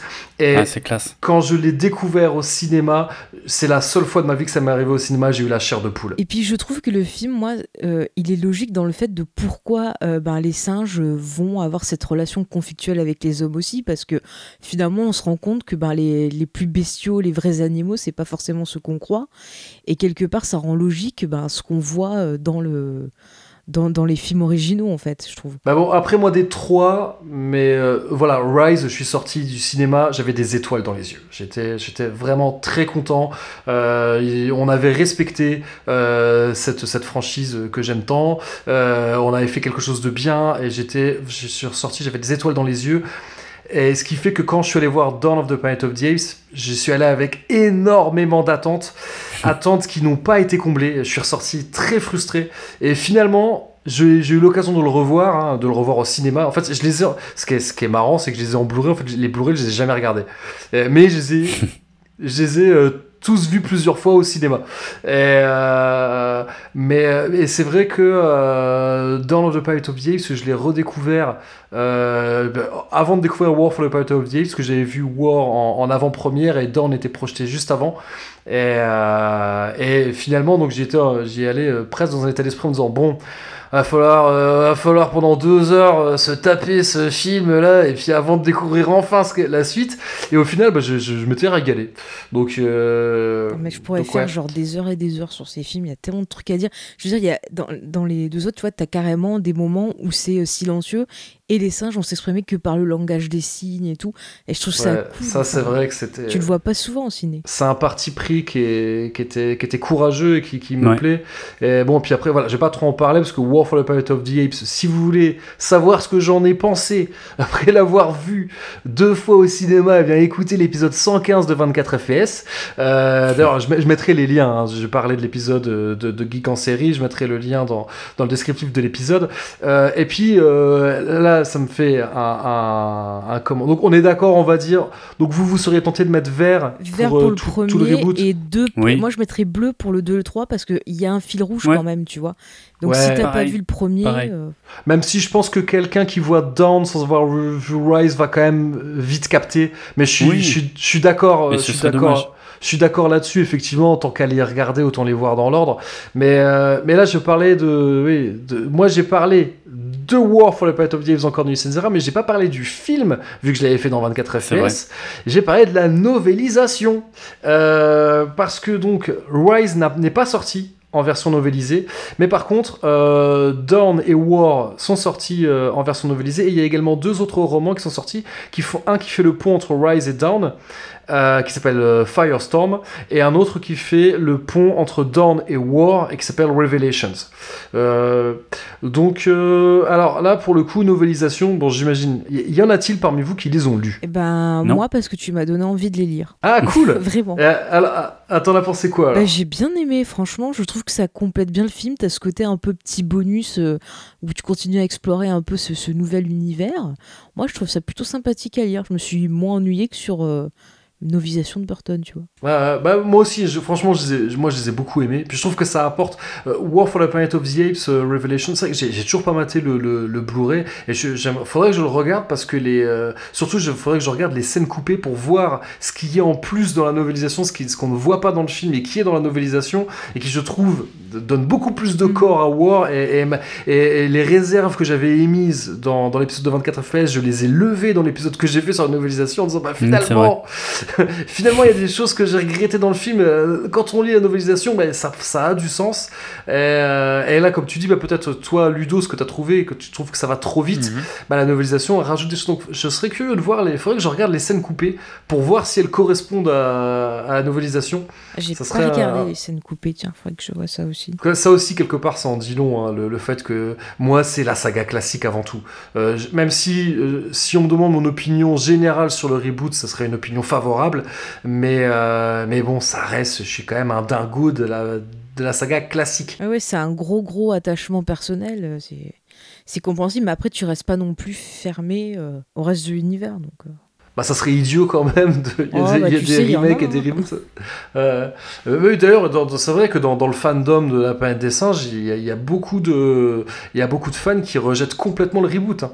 Notamment ceux qui n'aiment pas les CGI, qui aiment, eux, ils aiment les effets en direct. c'est après, c'est euh, affaire de goût, hein. c'est un jugement de valeur. Bon, euh... Après, moi, c'est vrai que j'aime bien tout ce qui est maquillage, mais bon, euh, voilà, tu me mets Serkis, euh, forcément, c'est foutu. Hein. je, vais, tout aimer. Disons qu'il vaut, il vaut mieux un maquillage live qu'un mauvais maquillage, qu'une mauvaise CGI, mais si la CGI est bonne. Ouais. Non, mais les, CGI de War for the Planet of the Apes, c'est hallucinant. Il y aura, un, non, mais la il y aura un avant et un après. poil dans ces, ces, films, c'est impressionnant. T'as envie de toucher. Euh. Et puis, tu aimes le poil. Hein. Les bébés singes. Non, mais moi, c'est les bébés singes quand il attrape le petit doigt du gars. C'était trop mignon. J'en voulais un après, bébé singe. C'est juste ah, trop. Puis euh, rappelons War for the Planet of the Apes, c'est le, c'est le premier film euh, comme ça en motion capture qui a été filmé en décor euh, naturel, notamment dans, dans, les bois, sur, dans, la, dans la neige, etc. C'est-à-dire qu'ils ont non seulement ils ont tourné en décor naturel, mais en plus ils sont pas rendu la tâche facile quoi. donc mm. c'est vraiment là, je pense que bah, si on, on peut dire merci au Seigneur des Anneaux parce que c'est la Weta qui a développé ah, bah un peu plus tout ça parce qu'on voit à l'époque du Seigneur des Anneaux, Andy Serkis jouer les scènes dans la nature et tout, mais après, il y avait un gros travail et de motion capture et euh, d'animation euh, via ordinateur, c'est-à-dire que les animateurs regardaient le jeu d'Andy Serkis et euh, ben, sa motion capture et essayer de coller au plus près pour les mouvements. C'était un gros travail de groupe. Et maintenant, ça a supprimé des étapes puisque on peut directement voilà, prendre le, le, le jeu de l'acteur et tout. C'est vraiment. une- Enfin, c'est fou ce qu'on peut faire maintenant. Ah, donc moi, moi honnêtement là, euh, pour même sortir du cadre Planète des singes, je, je sais qu'il y a des gens qui sont euh, qui aiment le cinéma d'effets spéciaux et je pense que pour pour les pour les fans d'effets spéciaux, War for the Planet of the Apes, il faut le voir quoi. Mm. C'est euh, enfin peut-être en tout cas c'est mon ressenti quoi. Je suis d'accord. Mhm, aussi. Non mais War, euh, c'était mon film préféré de l'année 2017. Voilà, Ouais. j'en dirais pas plus. Euh, D'ailleurs, vous pouvez réécouter l'épisode euh, l'épisode qui était sorti en janvier 2018 de, de 24 FPS où tu où tu où tu en parles où vous faites donc pour pour les auditeurs qui ne connaîtraient pas 24 FPS, on rappelle que Mm. vous faites tous les ans en, en début d'année, vous faites un espèce de, de récapitulatif ouais de, l'année. Voilà, et c'est vrai que c'est toujours sympa à réécouter. euh, Enfin bref. Mm. Euh, J'avais dit qu'on ferait la promo à la fin, on n'a pas tout à fait Oui, fini oui. quand même. Donc ouais, bon, les novelisations, euh, bon, je- là je vais faire ça, on va faire ça entre nous, Faye et moi, Oui. vu qu'on est les deux seuls à l'avoir lu. Mm. Euh, c'est vrai que moi, moi je dirais au moins rouge, ouais, quoi. ouais. Tu vois, rouge, ouais. Parce qu'il faut vraiment que tu aies aimé, pareil, bah, la novelisation. Euh, la novelisation. faut que tu aies aimé la nouvelle trilogie. faut que tu aies envie de lire les novelisations, parce qu'il y en a qui aiment pas ça du tout. Donc, euh, voilà. Euh, et puis, Puis encore une fois, lire en anglais. Mm. Voilà. Et donc tout ça, je le rappelle, hein, ça a été édité par Titan Books, qui est donc, euh, je pense que vous l'avez deviné, qu'il y a les droits pour, pour les adaptations euh, en, en livre de la planète Mm. des singes. Quoi. Euh, et justement, bah, on parlait de ceux qui ont les droits pour les livres, Mhm. et ben on va parler de ceux qui ont les droits, euh, qui sont les actuels détenteurs des droits pour les comics, donc Boom Studios. Ouais. Alors, euh, là, il y a beaucoup de choses qui sont sorties chez Boom Studios. A notamment alors deux webcomics. Euh, donc là, on va, parler de la nouvelle trilogie. Donc il y a deux webcomics qui servent de préquel à Rise et à Dawn. Donc ça, ça n'est jamais sorti en version papier, mais c'est toujours en ligne. hein. Ça peut, ça peut toujours se consulter. Euh, puis je crois même que ça doit pouvoir se télécharger. Euh, mais ils ont également donc sorti euh, deux mini-séries. Une qui s'appelle Dawn of the Planet of the Apes, donc une, mini-série de 6 issues.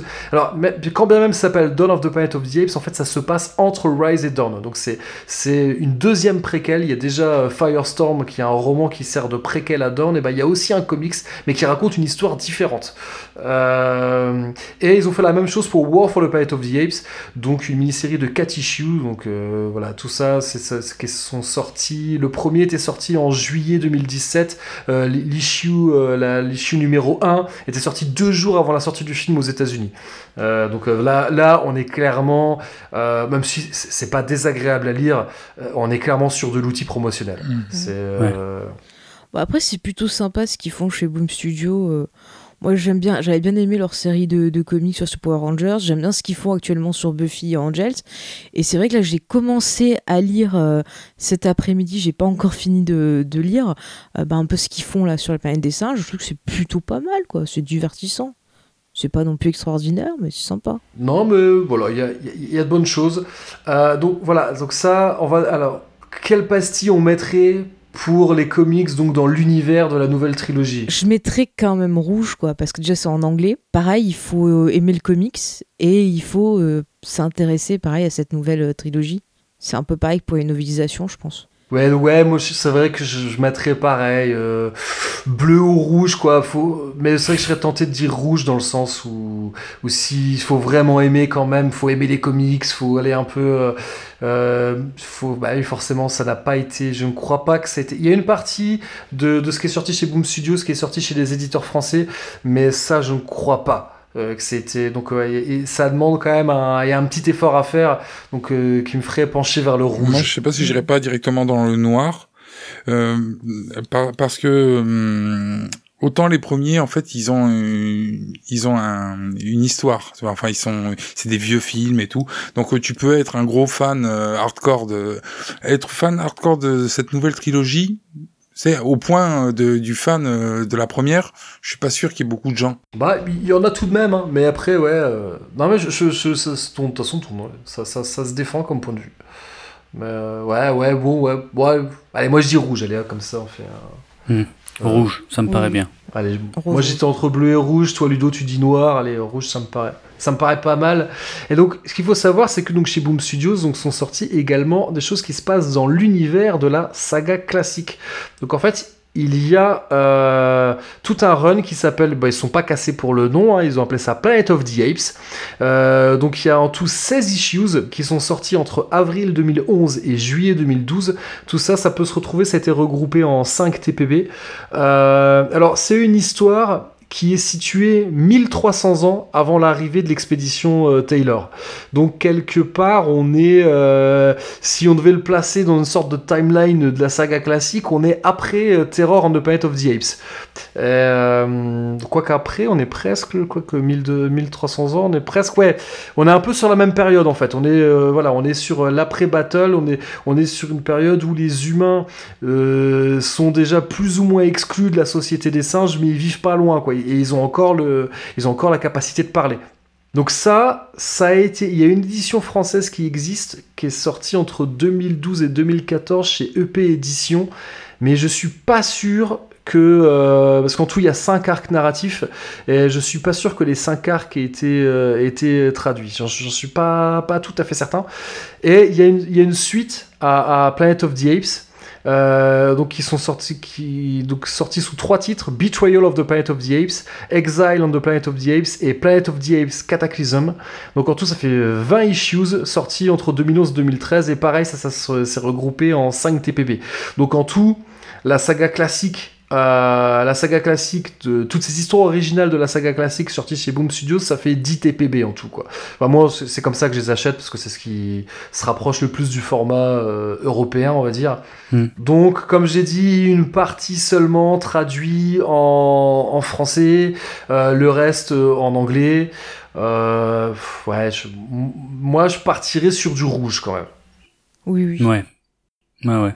Ouais, ouais. Moi, rouge aussi, parce que c'est la saga Mhm. classique, quoi. Oui, oui, non, mais rouge à fond. Mais voilà, mais c'est vrai que c'est sympa à voilà, quand ça fait longtemps qu'on n'a pas eu euh, du nouveau grain à moudre dans, dans l'univers de la saga Bien classique, c'est très sympa d'avoir ce genre de choses. Ah, Tu pareil, dans, dans le fandom, il y a des gens qui aiment, d'autres qui aiment pas. C'est, euh, mais cela dit, c'est bien aussi quoi. Quand ça fait pas forcément le consensus, ça permet à chacun de se faire euh, de se faire son opinion quoi. Euh, oui, alors ce que j'ai dit, oui, voilà, c'est que le, le, le, le Planet of the Apes, les 16 premiers issues se, se situent 1300 ans avant l'arrivée de l'expédition Taylor, alors Mhm. que la- l'autre partie, c'est 20 ans avant l'arrivée de Taylor. Et, euh, et en fait, ça, ça commence 20 ans avant l'arrivée de Taylor et ça se termine au tout début d'Escape. Donc là, on est, euh, on est à cheval en fait. Sur, euh, ça sert à la fois de préquel et d'histoire un peu parallèle. Euh, donc c'est voilà, c'est c'est aussi pour ça qu'il y a peut-être il y a des gens qui aiment pas parce que ça.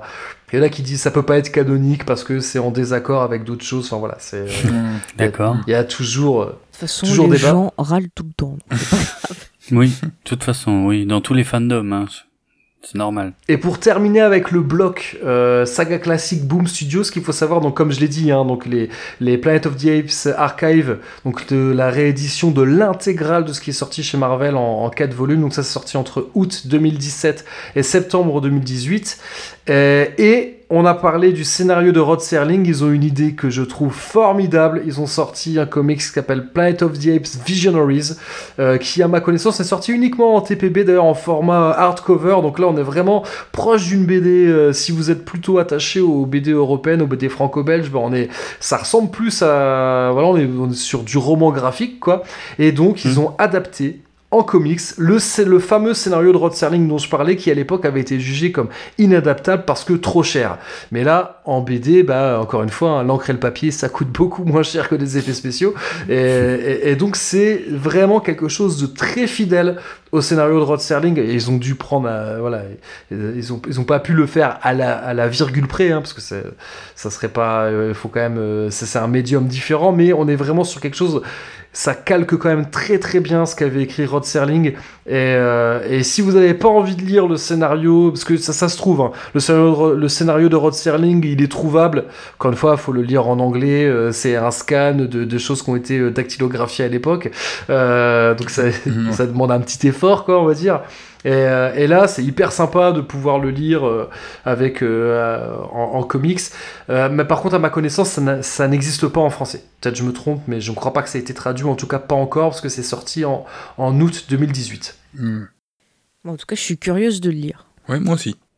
Ouais, pareil. Donc ouais, mais bon, je, ça ça change pas. Voilà, je pense que oui, pour tout ce bloc, je resterai sur du rouge euh, parce que là, faut vraiment quand même euh, et beaucoup aimer euh, Oui. l'univers classique. Quoi. Mhm. Il faut aussi euh, donc euh, rajouter que chez Boom Studios euh, et parfois donc en coédition sont sortis des crossovers.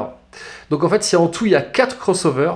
Ah oui, Euh, Il y a un- il y a un crossover donc euh, Star Trek Planet of the Apes donc qui est sorti euh, donc coédité par Boom et IDW hein, vu que c'est IDW qui a les droits d'adaptation de Star Trek donc ça s'appelle The Primate Directive et euh, alors je suis pas ultra fan du je suis pas ultra fan du dessin. Par contre les couvertures elles sont super cool. Et l'histoire elle est vraiment bien.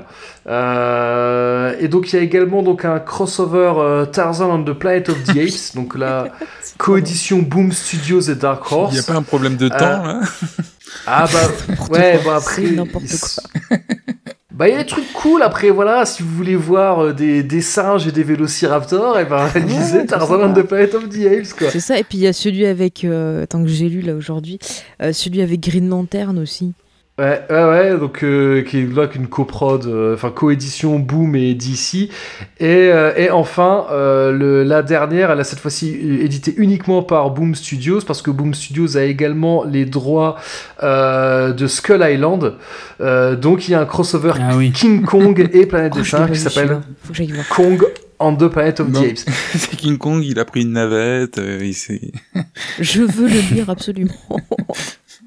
J'ai complètement oublié de parler, il y a aussi un run euh, chez Boom Studios qui est sorti, euh, qui est consacré à- au général Ursus. euh, et qui est super bien. Alors là, pour le coup, qui est, qui est pareil, qui, Ah, qui sort d'histoires parallèles, ouais, que, que je recommande, que moi j'ai beaucoup beaucoup aimé. Euh, peut-être aussi parce qu'on voit beaucoup le Docteur Zaius, je sais pas, peut-être. hein. Euh, bon, bah ça, je l'inclus quand même dans le, dans, le, dans le bloc. Mais là, je viens de me rendre compte que je l'ai complètement zappé alors que je l'ai beaucoup aimé. Enfin, soit, mais les crossovers, là, j'aurais un peu du mal pour les notes parce que, euh, surtout pour. Moi, je sais que euh, Star Trek, je connais un peu, mais pas des masses. Euh, et Green Lantern, alors je connais très très mal. Et donc moi, Green Lantern, de tous les crossovers, c'est celui à côté duquel je suis un peu passé à côté, parce que je pense qu'il y a énormément de références à tout l'univers d'ici, qui... Alors là, moi, l'univers d'ici, je connais un peu Batman, mais alors tout, et Superman, mais alors le reste, je connais extrêmement mal. Bah moi j'ai la chance d'avoir James qui aime beaucoup Green Lantern, donc il m'a un peu expliqué et tout ça. J'ai lu quelques titres, mais c'est vrai que si tu connais pas l'univers de, de Green Lantern, euh, tu vas, tu vas rien comprendre quoi. Ouais, c'est un peu. Donc c'est pour ça que pour les crossovers, euh, c'est un peu, c'est un peu compliqué de mettre une pastille dessus, euh, parce que là, il y a, là pour le coup, euh, ce que tu disais Draven, pour moi, il y a quand même pas mal de prérequis. Moi je Ouais. mettrais noir parce que déjà il faut avoir l'esprit ouvert, Ah oui. il faut être intéressé par l'univers de la planète des singes, par les comics Mm. et euh, par les autres univers qui y a avec. Donc si tu te fous de Tarzan, de Star Trek et machin, ça peut être un, un gros frein. Et puis lire en anglais aussi, n'oublions pas. Bah, c'est vrai que euh, bon, Tarzan et King Kong, je me dis, c'est tellement, c'est tellement vieux. Et c'est tellement ancré dans l'univers euh, populaire, c'est que même si tu n'as jamais lu aucun roman euh, Tarzan et même si tu n'as jamais vu aucun film King Kong, les gens connaissent. Donc c'est peut-être plus, c'est peut-être les plus abordables. Euh, mais c'est vrai, euh, Star Trek est peut-être aussi un peu plus grand public que Green Lantern. Mhm. Mais c'est vrai que Ouais. le noir est presque, ouais, je serais pas loin de de mettre noir euh, quand même parce que là, ça, ça, il y a quand même pas mal de barrières. T'en dirais quoi, toi, Ludo? Moi, je serais tenté par le Star Trek. J'aimerais bien voir la, la confrontation des deux. Parce que, et en plus, ça reste euh, un de ceux qui est à peu près crédible. Ouais. Mais honnêtement, de, de tous les crossovers, je pense que c'est moi, je pense que c'est celui que je préfère. Pas au niveau du dessin, mais au niveau de l'histoire. D'accord. C'est le plus tentant pour moi aussi, hein, je trouve. euh, mais, mais les autres peuvent être fun, hein, Bah, mais euh, euh, c'est vrai que le, Star Trek. Tarzan, si tu veux, tu vas rigoler 5 minutes, mais bon, ouais, tu t'en lasses vite. Et l'autre, Ouais. euh, Green Lantern, pff, voilà, c'est pas non plus transcendant. quoi. Ok. C'est pas non plus le personnage d'ici qui touche le, le grand public. Quoi. Enfin, ils ont essayé de faire un film, ça s'est planté mollement. Bon, après, il faut aimer euh, vraiment l'univers de, de Green Lantern. Ouais, mais je- honnêtement, je pense que, euh, ouais, que ce, finalement, ce crossover-là s'adresse plus aux fans de Green Lantern Mm. qu'aux fans de Planet of the Apes. Oui. Euh, j'ai eu un peu, j'ai eu, j'ai eu du mal à, voilà, je l'ai lu parce que, parce que voilà, hein, je l'ai- je l'ai- je l'ai commandé, je l'ai reçu, je l'ai lu, mais c'est vrai que con, j'ai lu les deux moins fun, en fait, Tarzan et euh, Cri de lanterne. Bah après Tarzan, bah après bon le problème c'est que à chaque fois on retrouve Cornelius et Zira. Là au moins c'est ça qui est- qu'ils ont eu l'intelligence de remettre à chaque fois Cornelius et Zira. Et donc moi ça où il y a le docteur Zaius qui apparaît donc forcément euh, moi ça me plaît. Et euh, pareil dans, dans, dans le crossover avec Star Trek Taylor est un personnage important donc euh, donc ça forcément je, je, je retrouve peut-être plus mes petits quoi. Et, euh, et ce qui fait que là mon opinion peut-être un peu biaisée. Bon c'est vrai que ouais, ouais Tarzan faut il- il- disons qu'il faut accepter pas mal de. C'est ça aussi, c'est que le truc avec les crossovers, c'est qu'il faut accepter euh, pas mal de. En termes de suspension d'incrédulité, là, il y a pas mal de trucs qu'il faut accepter scénaristiquement. C'est parfois autant. Star Trek. Ils ont fait ça très bien et l'univers de Star Trek, euh, ça, mar- ça marche très très bien d'intégrer Star Trek dans la planète des singes. Ça passe, ça passe tout seul. Les autres, c'est un peu plus, c'est quand même un peu plus dur quoi. Ouais, il faut aimer, tu vois, les what if, euh, qu'est-ce que ça ferait si, nanana. Si t'aimes pas ça, que t'es plutôt classique et tout, euh, voilà, ça va te faire fuir. Tu vas dire, c'est quoi cette merde? Mais là, tu parles de Wadif, et ben tu me donnes quelque part Ah. une, une transition toute faite avec Oh, la toute dernière partie de cet épisode. Même pas fait exprès en plus.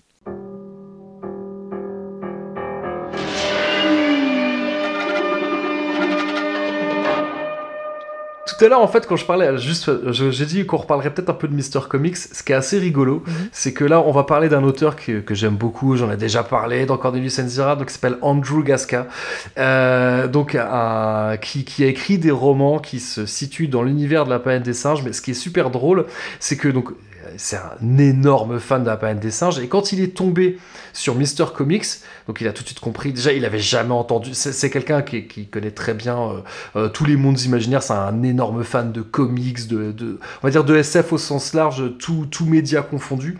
Et, donc, euh, dans, dans un podcast, j'ai écouté une interview de lui où il expliquait que il est tombé sur Revolution and the Planet of the Apes. Et il voit, c'est quoi cet éditeur? C'est tout petit. Il dit, mais comment ils ont fait pour avoir les droits? Et il s'est dit, si un éditeur pareil. euh, donc là, je rappelle, on est en, en 2005-2006. Donc euh, la, la saga est vraiment, elle est, dans les choux. Euh, Enfin, la, plutôt le- la, la IP, hein, la, franchise, la licence. Et donc il a contacté Mister Comics pour disant bah ça vous a coûté combien quoi? Et, donc il a acheté les droits pour sortir euh, des romans. Donc le premier qui s'appelle Conspiracy of the Planet of the Apes. Et donc ça, j'en ai déjà parlé, mais je vais, le réexpliquer. Donc imaginez, euh, donc le, tout premier film, le personnage principal, c'est Taylor, et, donc mais il atterrit pas tout seul sur la planète des singes. Et il y a- il y, a un autre astronaute qu'on revoit plus tard dans le film, mais entre les deux, on ne sait pas ce qui lui est arrivé. Et bien donc, au lieu, euh, euh, Gasca imagine une histoire où au lieu qu'on suive Taylor, eh bien on va suivre London.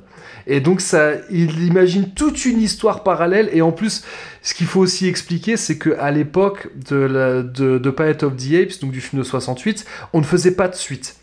Et euh, les suites ont été faites bien évidemment parce que le, le- ça a été un succès commercial un peu inattendu. Ils se sont dit on va pas lâcher la, on va pas lâcher le filon et on va écrire des suites. Mais à chaque fois en fait ça a été écrit. Il y a des incohérences entre tous les films. Et lui joue de ces incohérences pour euh, il slalom entre toutes ces incohérences et, et il écrit un scénario à partir de ça. Donc non seulement il arrive à écrire une histoire originale, mais en plus de ça il corrige les erreurs des films. C'est quelque chose, c'est C'est un truc de dingue. Effectivement, donc il a écrit donc deux romans, hein, Conspiration of the Planet of the Apes, donc un qui, est, qui a été publié euh, en août 2011 par Archaea Entertainment. Euh, donc en plus c'est un roman qui est le, c'est un roman illustré. Donc il, est vraiment super beau, il y a plein d'auteurs de comics qui ont participé, et donc il y a des dessins et tout, c'est vraiment super chouette. Malheureusement, ça n'a jamais été traduit.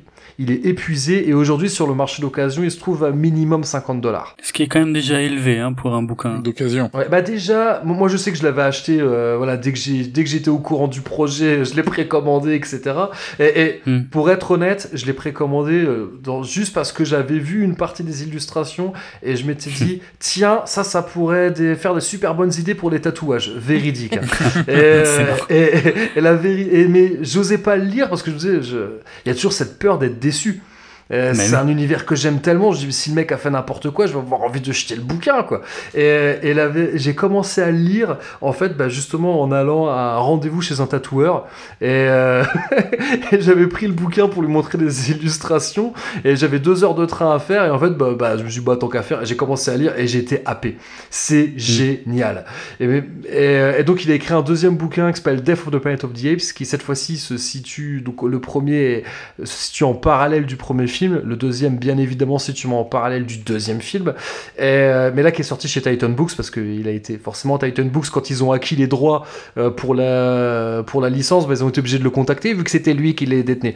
Et, euh, Ah donc, donc le, le deuxième, le deuxième ils l'ont sorti, je sais plus quel, a- quel arrangement il y a eu exactement, mais dans l'eau, il y avait, dans l'arrangement, il y avait bah, qu'il sorte son deuxième roman.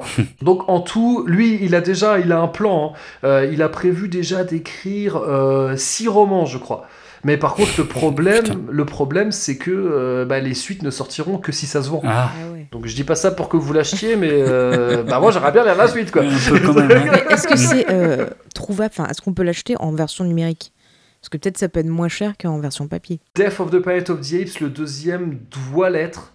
Euh, disponible en numérique vu qu'il est sorti très récemment. Le, le deuxième, il est sorti en novembre 2018. Mhm. Donc je, je serais surpris que ça n'existe pas euh, en, en version euh, Kindle ou autre. Par contre, Conspiracy of the Planet of the Apes, non. Et d'ailleurs, je crois, lui, qu'il il, il aimerait bien, euh, en interview, il l'a déjà dit, il aimerait bien que Titan Books le ressorte, mais à la rigueur, pas en roman euh, illustré, en roman normal, quoi. Mhm. Mais il aimerait bien qu'il y ait une réédition de Conspiracy parce qu'il est difficile à trouver, quoi. Et c'est un peu dommage que Death of the Planet of the Apes peut se lire sans avoir lu le premier, mais c'est quand même mieux, D'avoir c'est quand même lu. mieux de l'avoir lu, quoi. Bah, c'est vrai que ça donne envie quand même, la façon dont t'en parles. Oui, c'est clair. Et pourtant, et pourtant, je suis quand même tenté de lui foutre un badge noir parce Ouais. que j'ai l'impression qu'il faut vachement bien connaître Ouais. tout l'univers pour bien ça. capter Et puis le s'il est truc. quoi. difficile Bah, à trouver le premier aussi, c'est. En plus. Donc, Mm. on va juste se terminer euh, sur les bouquins sortis chez Titan Books. Il y a également Oui. Tales from the Forbidden Zone, donc une anthologie euh, d'histoires courtes, une anthologie de nouvelles, euh, dont, dont j'en ai, ai parlé dans l'épisode Ah, 21 mais de tu l'as grave vendu, hein. Bah moi j'ai- adoré, hein, j'ai adoré. Mais c'est vrai que les euh, donc et Andrew Gasca bien évidemment a écrit euh, une nouvelle dedans qui se situe dans l'univers de Return euh, to the Planet of the Apes, même s'il arrive à intégrer également la série live et les cinq films et tout ça en 20 pages. Ce type est un génie. Et, euh, bon, bon, après ce qu'il faut préciser c'est qu'il a travaillé comme quoi les belles histoires. euh, Il y a quelqu'un de la Fox qui a qui, qui s'est retrouvé à avoir entre les mains Conspiracy of the Planet of the Et fait qui est pas forcément évident dans un studio, quelqu'un qui aime la planète des singes, et donc il l'a contacté en lui disant écoute, vu qu'on est en train de bosser sur, euh, un reboot, euh, tu veux pas nous écrire euh, la Bible? Euh, de, il y a tellement de trucs sortis sur la planète des singes, il faudrait qu'on arrive à, à créer une cohérence dans tout ça. Donc en fait, il est suite à ce qui explique aussi qu'il s'est passé 7 ans entre euh, le premier et le deuxième roman, c'est qu'entre temps, il a écrit une Bible sur la planète des singes, ce qui fait que le type Ah, quand même. le type a une connaissance. Je pense que c'est la personne au monde qui connaît le mieux la planète des singes, clairement. Et euh, donc, ce qui fait que, effectivement, quand tu lis, euh, quand tu lis euh, ces bouquins, si tu connais bien la saga, la saga classique, euh, c'est un régal, quoi.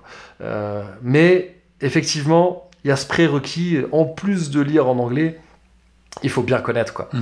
Euh, je sais pas, je- là pour moi c'est impossible à dire quelles sont la valeur de ces romans si on connaît peu ou voire pas du tout Planet of the Apes. Je, je- là, ça, cette question-là, je peux pas y répondre. Je- mon, mon avis, il est trop biaisé, quoi. Euh, Mm. C'est pour ça qu'il faut que vous les lisiez, quoi, pour me dire. Excellent. C'est des romans pour les fans, quoi. Quand tu commences à t'in- à t'intéresser à une histoire parallèle, c'est que t'es déjà fan euh, de, Mais de oui, l'histoire mais originale. Quoi. C'est vrai. C'est fait avec, franchement, c'est fait avec beaucoup d'intelligence, surtout que des fois, en fait, il, il, il raccroche les wagons avec des bouts des films. Donc, t'as vraiment l'impression, en fait, l'impression, moi, la meilleure description que je trouve, c'est d'imaginer comme s'il y avait eu deux équipes de tournage qui suivaient et que les deux films avaient été tournés en même temps et que de temps en temps, les équipes, elles se croisent. Et, euh, ce qui fait que des fois, tu et des fois, il y a des bouts de dialogue, et surtout quand on connaît les films par cœur, il y a des dialogues qui sont des dialogues des films. Donc là, on sait, ah, ok, là, on raccroche les wagons avec le film, donc je sais où j'en suis. Euh, c'est fait avec énormément d'intelligence. Intelligence. Euh, plus il, il, a expliqué comment il travaille. En fait, quand il a écrit les bouquins, il, il, se mettait en fond sonore les films et les séries télé et la série animée, tu vois, tout le temps. Ce qui fait qu'il avait dans il avait dans l'oreille les voix des, des acteurs. Et vraiment, c'est frappant quand on lit les bouquins. Moi, j'ai l'impression d'entendre les acteurs. Shouldn't we be moving on? I'm for that.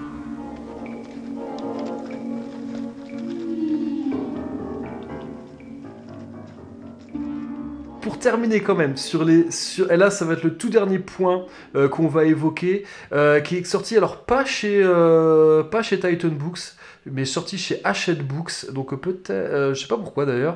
Donc une histoire qui s'appelle Caesar's Story by Morris donc qui est écrit par Greg Keys qui a, Greg Keys qui a participé à Tales from the Forbidden Zone et qui a écrit également des romans donc des novélisations de, qui se passent dans l'univers du reboot. Enfin non, c'est lui qui écrit les, lui c'est lui qui écrit les romans qui font le pont entre Rise et Dawn et Dawn et War. Euh, et donc que, j'ai commencé, mais que j'ai pas, que j'ai, voilà, je l'ai reposé parce que j'avais pas le temps. Euh, je l'ai reçu en octobre 2018 et à ce moment-là, j'étais débordé, aussi bien dans ma vie personnelle que professionnelle. Et donc j'ai arrêté de le lire et je pense que je lis. Et comme là, je suis en train d'écrire 14 épisodes en même temps, je me suis dit que je, je vais attendre d'avancer un peu plus dans le podcast pour le lire parce que de toute façon, c'est impossible pour moi de le lire sans préparer un épisode en même temps. Je pensais que j'y arriverais et non, j'en suis pas capable. Au bout de, au bout de, j'avais lu seulement deux lignes du roman que j'avais déjà écrit euh, quatre pages Word. Donc, euh, j'exagère un peu, mais euh, c'est pour vous donner une idée de comment ça se passe dans mon cerveau. donc, ouais, bon, c'est vrai que pour tout ça, je serais tenté de mettre effectivement une pastille noire. Là, on est vraiment sur du.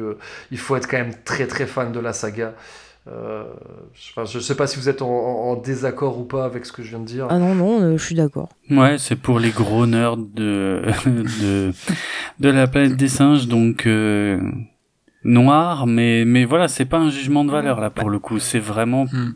Euh, c'est vraiment le niveau de connaissance, je pense, qui, euh, qui le rend peut-être un peu, voilà, je dirais pas élitiste, hein, c'est pas le mot, mais, mais voilà, faut vraiment, vraiment être à fond pour apprécier, je pense, ces bah, Sinon, on peut créer une nouvelle pastille, c'est la pastille Dr Zeus. Si vous êtes du niveau de, de, de passion de Dr Zeus, c'est pour vous. C'est vrai.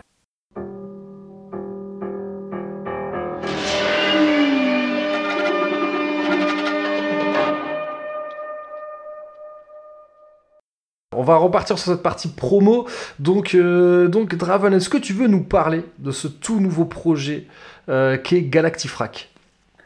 Euh, ouais, alors Galactifrac, euh, oui, c'est un nouveau podcast que je viens de lancer où euh, on va euh, on va tout reprendre en fait de la saga Battlestar Galactica. Ça s'adresse aussi bien à ceux qui ont déjà regardé Battlestar Galactica et quand je dis Battlestar Galactica, c'est vraiment au sens large, c'est-à-dire aussi bien l'ancienne série que la nouvelle, enfin la nouvelle ou en tout cas la plus récente, celle des années 2000. Et donc l'idée, c'est vraiment de tout reprendre depuis le début, aussi bien en racontant euh, toutes les coulisses de la saga, tout ce qui s'est passé, donc euh, euh, behind the scenes, comme on dit, vraiment tout, tout ce qui a pu se passer, toutes les tractations, même les projets qui n'ont jamais vu le jour, parce qu'il y a énormément de choses à raconter au sujet de cette saga, et en faisant plein de ponts avec d'autres sagas de science-fiction, et puis évidemment, en parallèle à ça, faire aussi des, des commentaires d'épisodes de des deux Alors on commence par la série euh, classique, la série originale. On fera pas tous les épisodes, on en, j'en ai sélectionné quelques-uns euh, euh, qu'on va comme ça analyser avec Karine qui m'accompagne pour ces épisodes-là. Et puis d'ici quelques temps, d'ici quelques mois, on basculera sur la série moderne où là, évidemment, là, ce seront tous les épisodes qui seront décortiqués parce qu'il y a largement de quoi dire vu la richesse de cette franchise. On va juste rappeler Karine, donc, qui officie également dans Une fille, un podcast et dans Lapsus et qui participait également aux Abyssales avec Redscape, si je ne me trompe pas. Ouais, exactement. Alors, on va, vu qu'on parle de nouveaux projets, alors on va juste vous redire un mot également. Donc, tu as également, euh, tu participes, enfin, euh, tu animes, tu co-animes avec Julien 24 FPS. Donc, oui, le, tout à fait. Le podcast cinéma avec ou sans spoiler. Bon, je pense qu'on en a suffisamment parlé dans Cornelis oui, Zira, Donc, peut-être, si, si vous connaissez pas, c'est que vraiment vous le faites exprès. Hein. Et tu as également un, un streetcast ou un randonnée-cast, je ne sais pas comment appeler ça. euh, oui, donc, pas mal, ça. que tu, voilà, que tu enregistres pas tout à fait seul, hein, que tu enregistres avec un mec qui, bon, qu'on entend juste à la fin de Qui, chaque épisode. qui, qui m'interpelle à la fin de chaque Euh, épisode, voilà. effectivement. de euh, manière fort Très sympathique. poliment. voilà. Mais Oui, euh, oui. et alors par donc Ludo, toi aussi, as, donc les auditeurs te connaissent certainement euh, parce que tu, tu co-animes avec euh, avec Valérie. tu aimes les films d'horreur, donc. Un podcast qui étonnamment est dédié aux films d'horreur, on l'a pas vu venir. Et, euh, et là, tu viens de lancer un tout nouveau projet qui est plutôt excitant. Et je vais te laisser en parler, s'il te plaît. Oh bah on parlait, disons que c'est une sorte de saga euh, MP3 qui se passe dans l'espace. Attends, t'as pas envie de le vendre. hein Euh, non mais dis- disons que je veux pas le survendre. Euh, c'est un- c'est une petite histoire euh, qui se qui se déroule dans dans, dans l'espace avec un le capitaine d'un vaisseau euh, et euh, qui est accompagné par euh, une intelligence artificielle donc qui est l'ordinateur de bord et d'un robot d'un androïde à côté cyborg disons et euh, il dérive dans l'espace.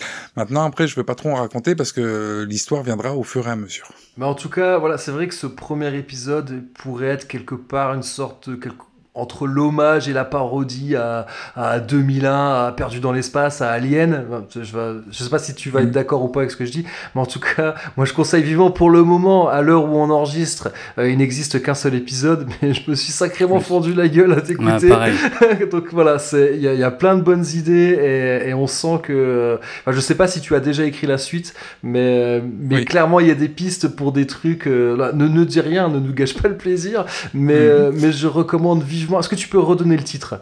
C'est euh, seul dans l'espace ou presque. Et juste ouais, est-ce que tu peux Ludo réexpliquer le, le principe de tu aimes les films d'horreur si, si, si jamais il y avait des auditeurs euh, de Cornelius Enzera qui ne connaissent pas? Oh, bah, c'est fort probable. Hein. Euh, c'est en fait on bon alors il y a plein il y a, plein de choses là-dessus. C'est que c'est un, podcast où on, regarde un film d'horreur, on prend des notes et on le raconte en, en supprimant la partie qui fait peur dans le film euh, pour que les gens qui n'aiment pas les films d'horreur puissent aussi euh, parler avec d'autres personnes qui ont vu des films d'horreur du film d'horreur parce qu'on leur raconte l'histoire. Euh, en essayant d'être drôle. hein. Je dis pas qu'on y arrive, mais on essaye. Et euh, tiens, bah, la particularité de cette nouvelle saison, hein, donc la saison 3, c'est qu'on a recruté euh, plusieurs personnes pour nous accompagner, puisqu'on a perdu euh, un membre de notre trio. Euh, bah, elle est pas Ouais, décédée, ce hein, que j'allais dire. Aurélie est toujours en vie, je rassure les auditeurs. Aurélie va bien. elle est partie vivre sa vie de maman. Donc euh, du coup, on s'est re- on s'est retrouvé euh, plus qu'à deux et à deux, euh, c'est un podcast d'ambiance, c'est pas terrible. Et euh, donc on, on a recruté d'autres personnes. Donc maintenant, on se retrouve à, à être une équipe de neuf qui va tourner. Et, euh, et puis voilà, on va continuer, on va voir si, si ça si ça marche. Bah écoute, moi j'ai écouté, j'en ai écouté quelques-uns. Euh, fr- franchement, ça marche. De toute façon, comme, comme déjà dans les précédentes saisons, vous aviez euh, des invités. D'a- D'ailleurs, bah, Draven et moi, on, euh, on a participé. Master Fred également. aussi. Ouais, euh, Fa- Faye aussi. euh, bah voilà, donc, oui, donc on a tous, on, a, on a- on a tous participé, donc voilà, on sait comment ça se passe.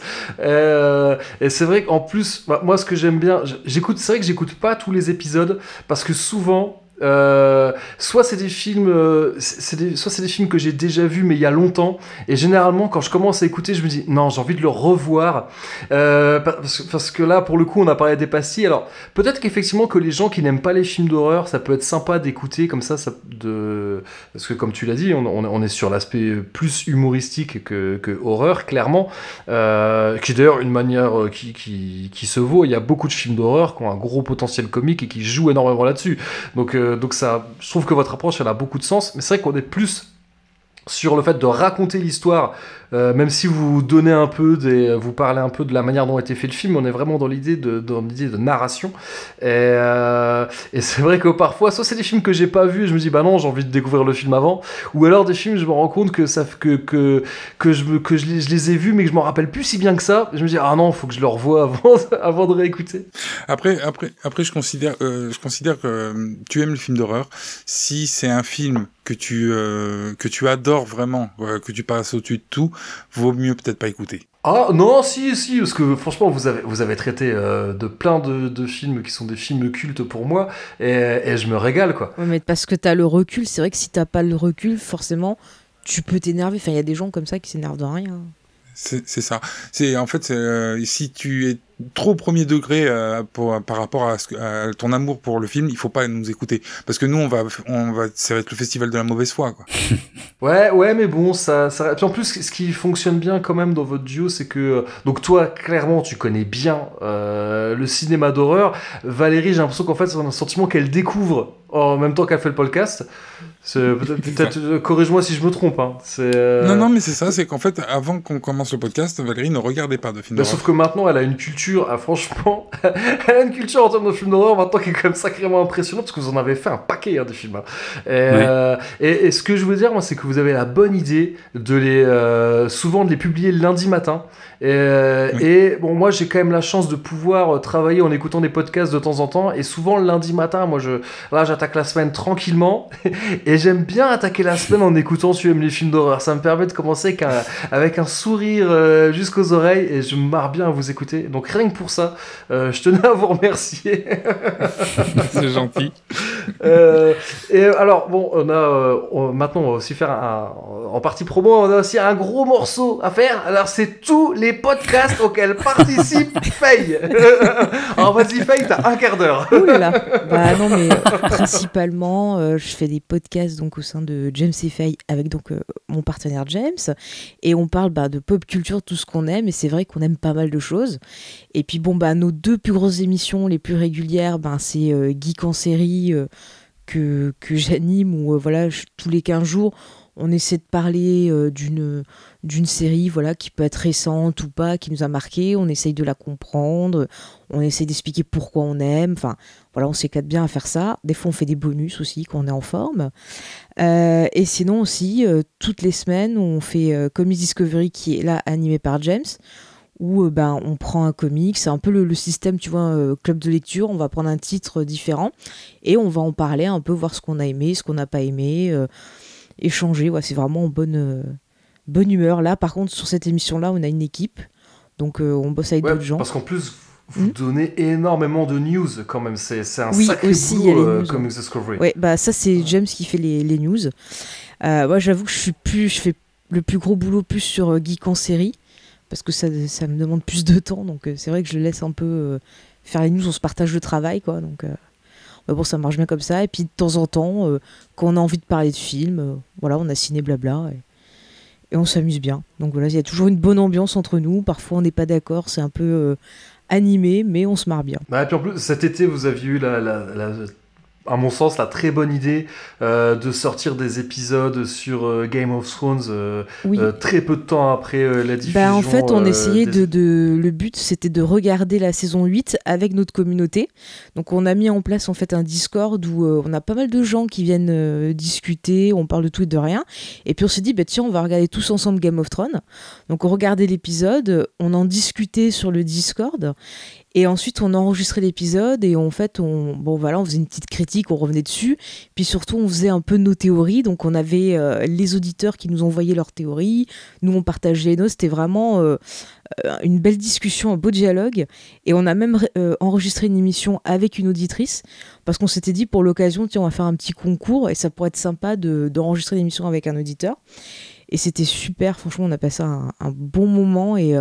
Pour le dernier épisode, carrément, là, on a dit, bah tiens, envoyez-nous des messages audio, on va les mettre dans l'épisode, dites-nous ce que vous avez pensé de cette saison et tout. Et c'était. euh, Voilà, on s'est marré à faire ça. Et je pense qu'on va le, le refaire avec d'autres séries. Euh, Ouais, parce que ça, bah, ça serait une bonne idée, parce que moi j'avais euh, Mhm. voilà, j'avais vécu aussi, euh, j'avais pris le parti de regarder euh, avec Madame Zayus, hein, on s'est fait la, on s'est fait, pour pas se faire spoiler, on a regardé toute la saison 8 euh, à chaque fois dès que, dès que c'était disponible, et, et moi c'était aussi euh, mon plaisir de, de vous écouter, James et toi, après chaque épisode. de- voilà, c'était ça, c'était vraiment euh, des, enfin bref. Ouais, c'était animé pour- aussi. Cette norme, c'était vraiment, c'était vraiment hyper sympa. Euh, que voilà, maintenant, moi, je, moi, je travaille euh, depuis la maison, donc euh, j'ai j'ai pas tant que ça de contact. j'ai plus de vie sociale. et, euh, J'ai pas d'amis. voilà, il faut venir Donc, nous euh, voir. allez. voilà, bah, bah, je suis venu un peu sur le Discord. C'est vrai qu'un peu, des fois un peu trop tard pour que vous puissiez publier mes théories, qui étaient pourtant géniales. Mais c'était très très euh, bien, très très bien. C'est sûr. De très très bonnes théories. Hein. Euh, mais, mais ouais, ouais, ce serait curieux que, enfin, ça serait, ça serait génial que vous le fassiez pour. euh, Mais euh, à mon avis, je serais pas surpris que vous le fassiez pour Watchmen. Euh, c'est très possible.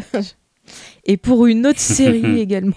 euh, Ah, tu veux peut-être rien dire, mais. euh, ouais, De toute façon, ça a déjà été dit, mais on va sûrement faire aussi sur euh, Mandalorian. Ah ok, ah bah oui, Ah, oui, eh. Ah oui, évidemment. on a vu, forcément. voilà. Connaissant mon amour de Star Wars, puis on a pas mal de d'auditeurs qui aiment bien aussi, donc euh, allez, petit club, euh, regardons tous ensemble des séries. Bon alors essayez de le faire sans gros mots, comme ça je pourrais l'écouter avec mon fils. Oui, on va essayer, on va essayer. faut, faut pas que James se râle, après c'est bon. Mais bon, il est pas content quand je trouve, alors euh, les, les- quand je fais mes théories qu'elles sont justes, il est pas content. Voilà, bon, je pense qu'on a fait, euh, je pense qu'on a fait un beau. Ah non, t'as parlé des teases le podcast? Oui, euh, ah oui, c'est vrai. Donc du coup, si on est dans le, le label audioactif, et euh, ben là pour l'instant, j'ai fait deux émissions avec ITIS, mais je vais sûrement en faire d'autres, où c'est un podcast un peu sur les, années 80. Donc voilà, on parle de pop culture euh, autour de cette euh, décennie. Et puis là récemment aussi, donc j'ai rejoint Star Wars en direct, qui est un super podcast sur Star Wars. Et euh, là pour l'instant, ben, je m'éclate à parler euh, de la série Clone Wars, histoire de se préparer justement pour euh, la prochaine saison. Un podcast dans lequel Draven avait fait quelques petites apparitions, non, si je me Également. trompe pas. À droite et à gauche, ouais, ouais, effectivement. C'est, devenu plus compliqué maintenant que je me suis lancé sur une franchise concurrente. Pas parce que c'est une franchise concurrente, du mais boulot, hein, pour avoir euh, bossé dessus. euh. voilà, c'est, ouais, ouais, c'est un peu le temps là qui me, qui me manque pour le coup. Mais euh, ouais, ouais, j'aime beaucoup et dès que j'aurai l'occasion, je retournerai faire des petits tours dans Star Wars en direct, bien sûr. Quand il aura fini de construire son X-Wing. Oui, oui, dans deux ans. Ah non, mais moi je te dis bon courage pour ton podcast, parce que moi rien que pour avoir bossé sur un épisode et essayer de faire un truc pas trop long, c'était galère. Alors euh, là, Mm. faire toute une émission que sur ça, tu vas euh, t'éclater, mais ça va être du boulot. Ouais, c'est un puissant fond, Mm. mais euh, j'adore. Donc euh, voilà, je m'en fais pas. Euh, voilà. En tout cas, merci beaucoup d'avoir accepté, euh, parce que c'est vrai que c'était peut-être pas évident au début quand je vous ai présenté cet épisode. Et donc euh, voilà, merci d'avoir bien voulu jouer le jeu, parce que tout seul ça n'aurait ressemblé à rien. Euh, donc merci beaucoup, je suis en plus super content, euh, Draven, de pouvoir euh, que, que tu aies pu venir et enfin parler de la planète des singes dans Cornelius C'est vrai. Elzira depuis le temps. Euh, à chaque fois que je t'invite, c'est pour parler d'autre Mais chose. j'étais persuadée que vous aviez fait un épisode sur la planète des singes tous les deux, je sais pas pourquoi. Bah, on l'a fait, mais dans 24 FPS. ah ben 24 voilà, c'est pour ça. ouais. C'est dans Mm. 24 Euh, FPS. et, et voilà, je suis content, voilà, euh, Faye et Ludo, d'avoir pu vous, vous rendre l'appareil de, de, de l'invitation que vous m'aviez lancée à l'époque. Mm. Euh, En espérant vous retrouver, hein, voilà, hein, Ludo, euh, l'épisode sur, euh, sur la timeline, euh, t'as pas le choix, faut que tu viennes. Et bien, de, de la même, de la même façon, il faudra que tu viennes parler de la colline à des yeux. Quelle version ah ouais, mais maintenant tu l'as dit, je Quelle suis obligé de le version, faire.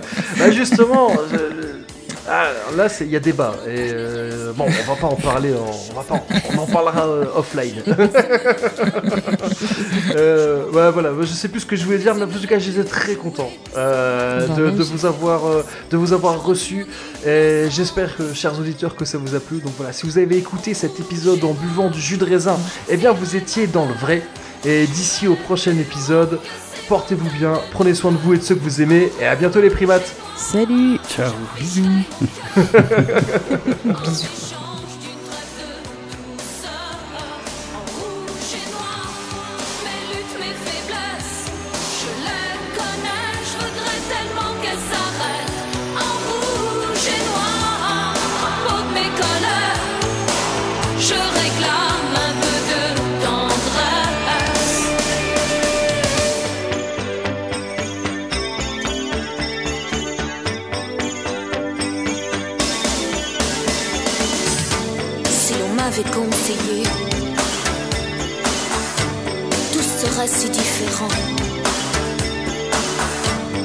J'aurais su vous pardonner. Je serais moins seule à présent. Somnambule, j'ai trop couru dans le noir des grandes forêts. Je me suis souvent perdue dans des mensonges qui tuaient. J'ai raté mon premier rôle, je jouerai mieux le deuxième. Je veux que la nuit s'achève. En rouge et noir,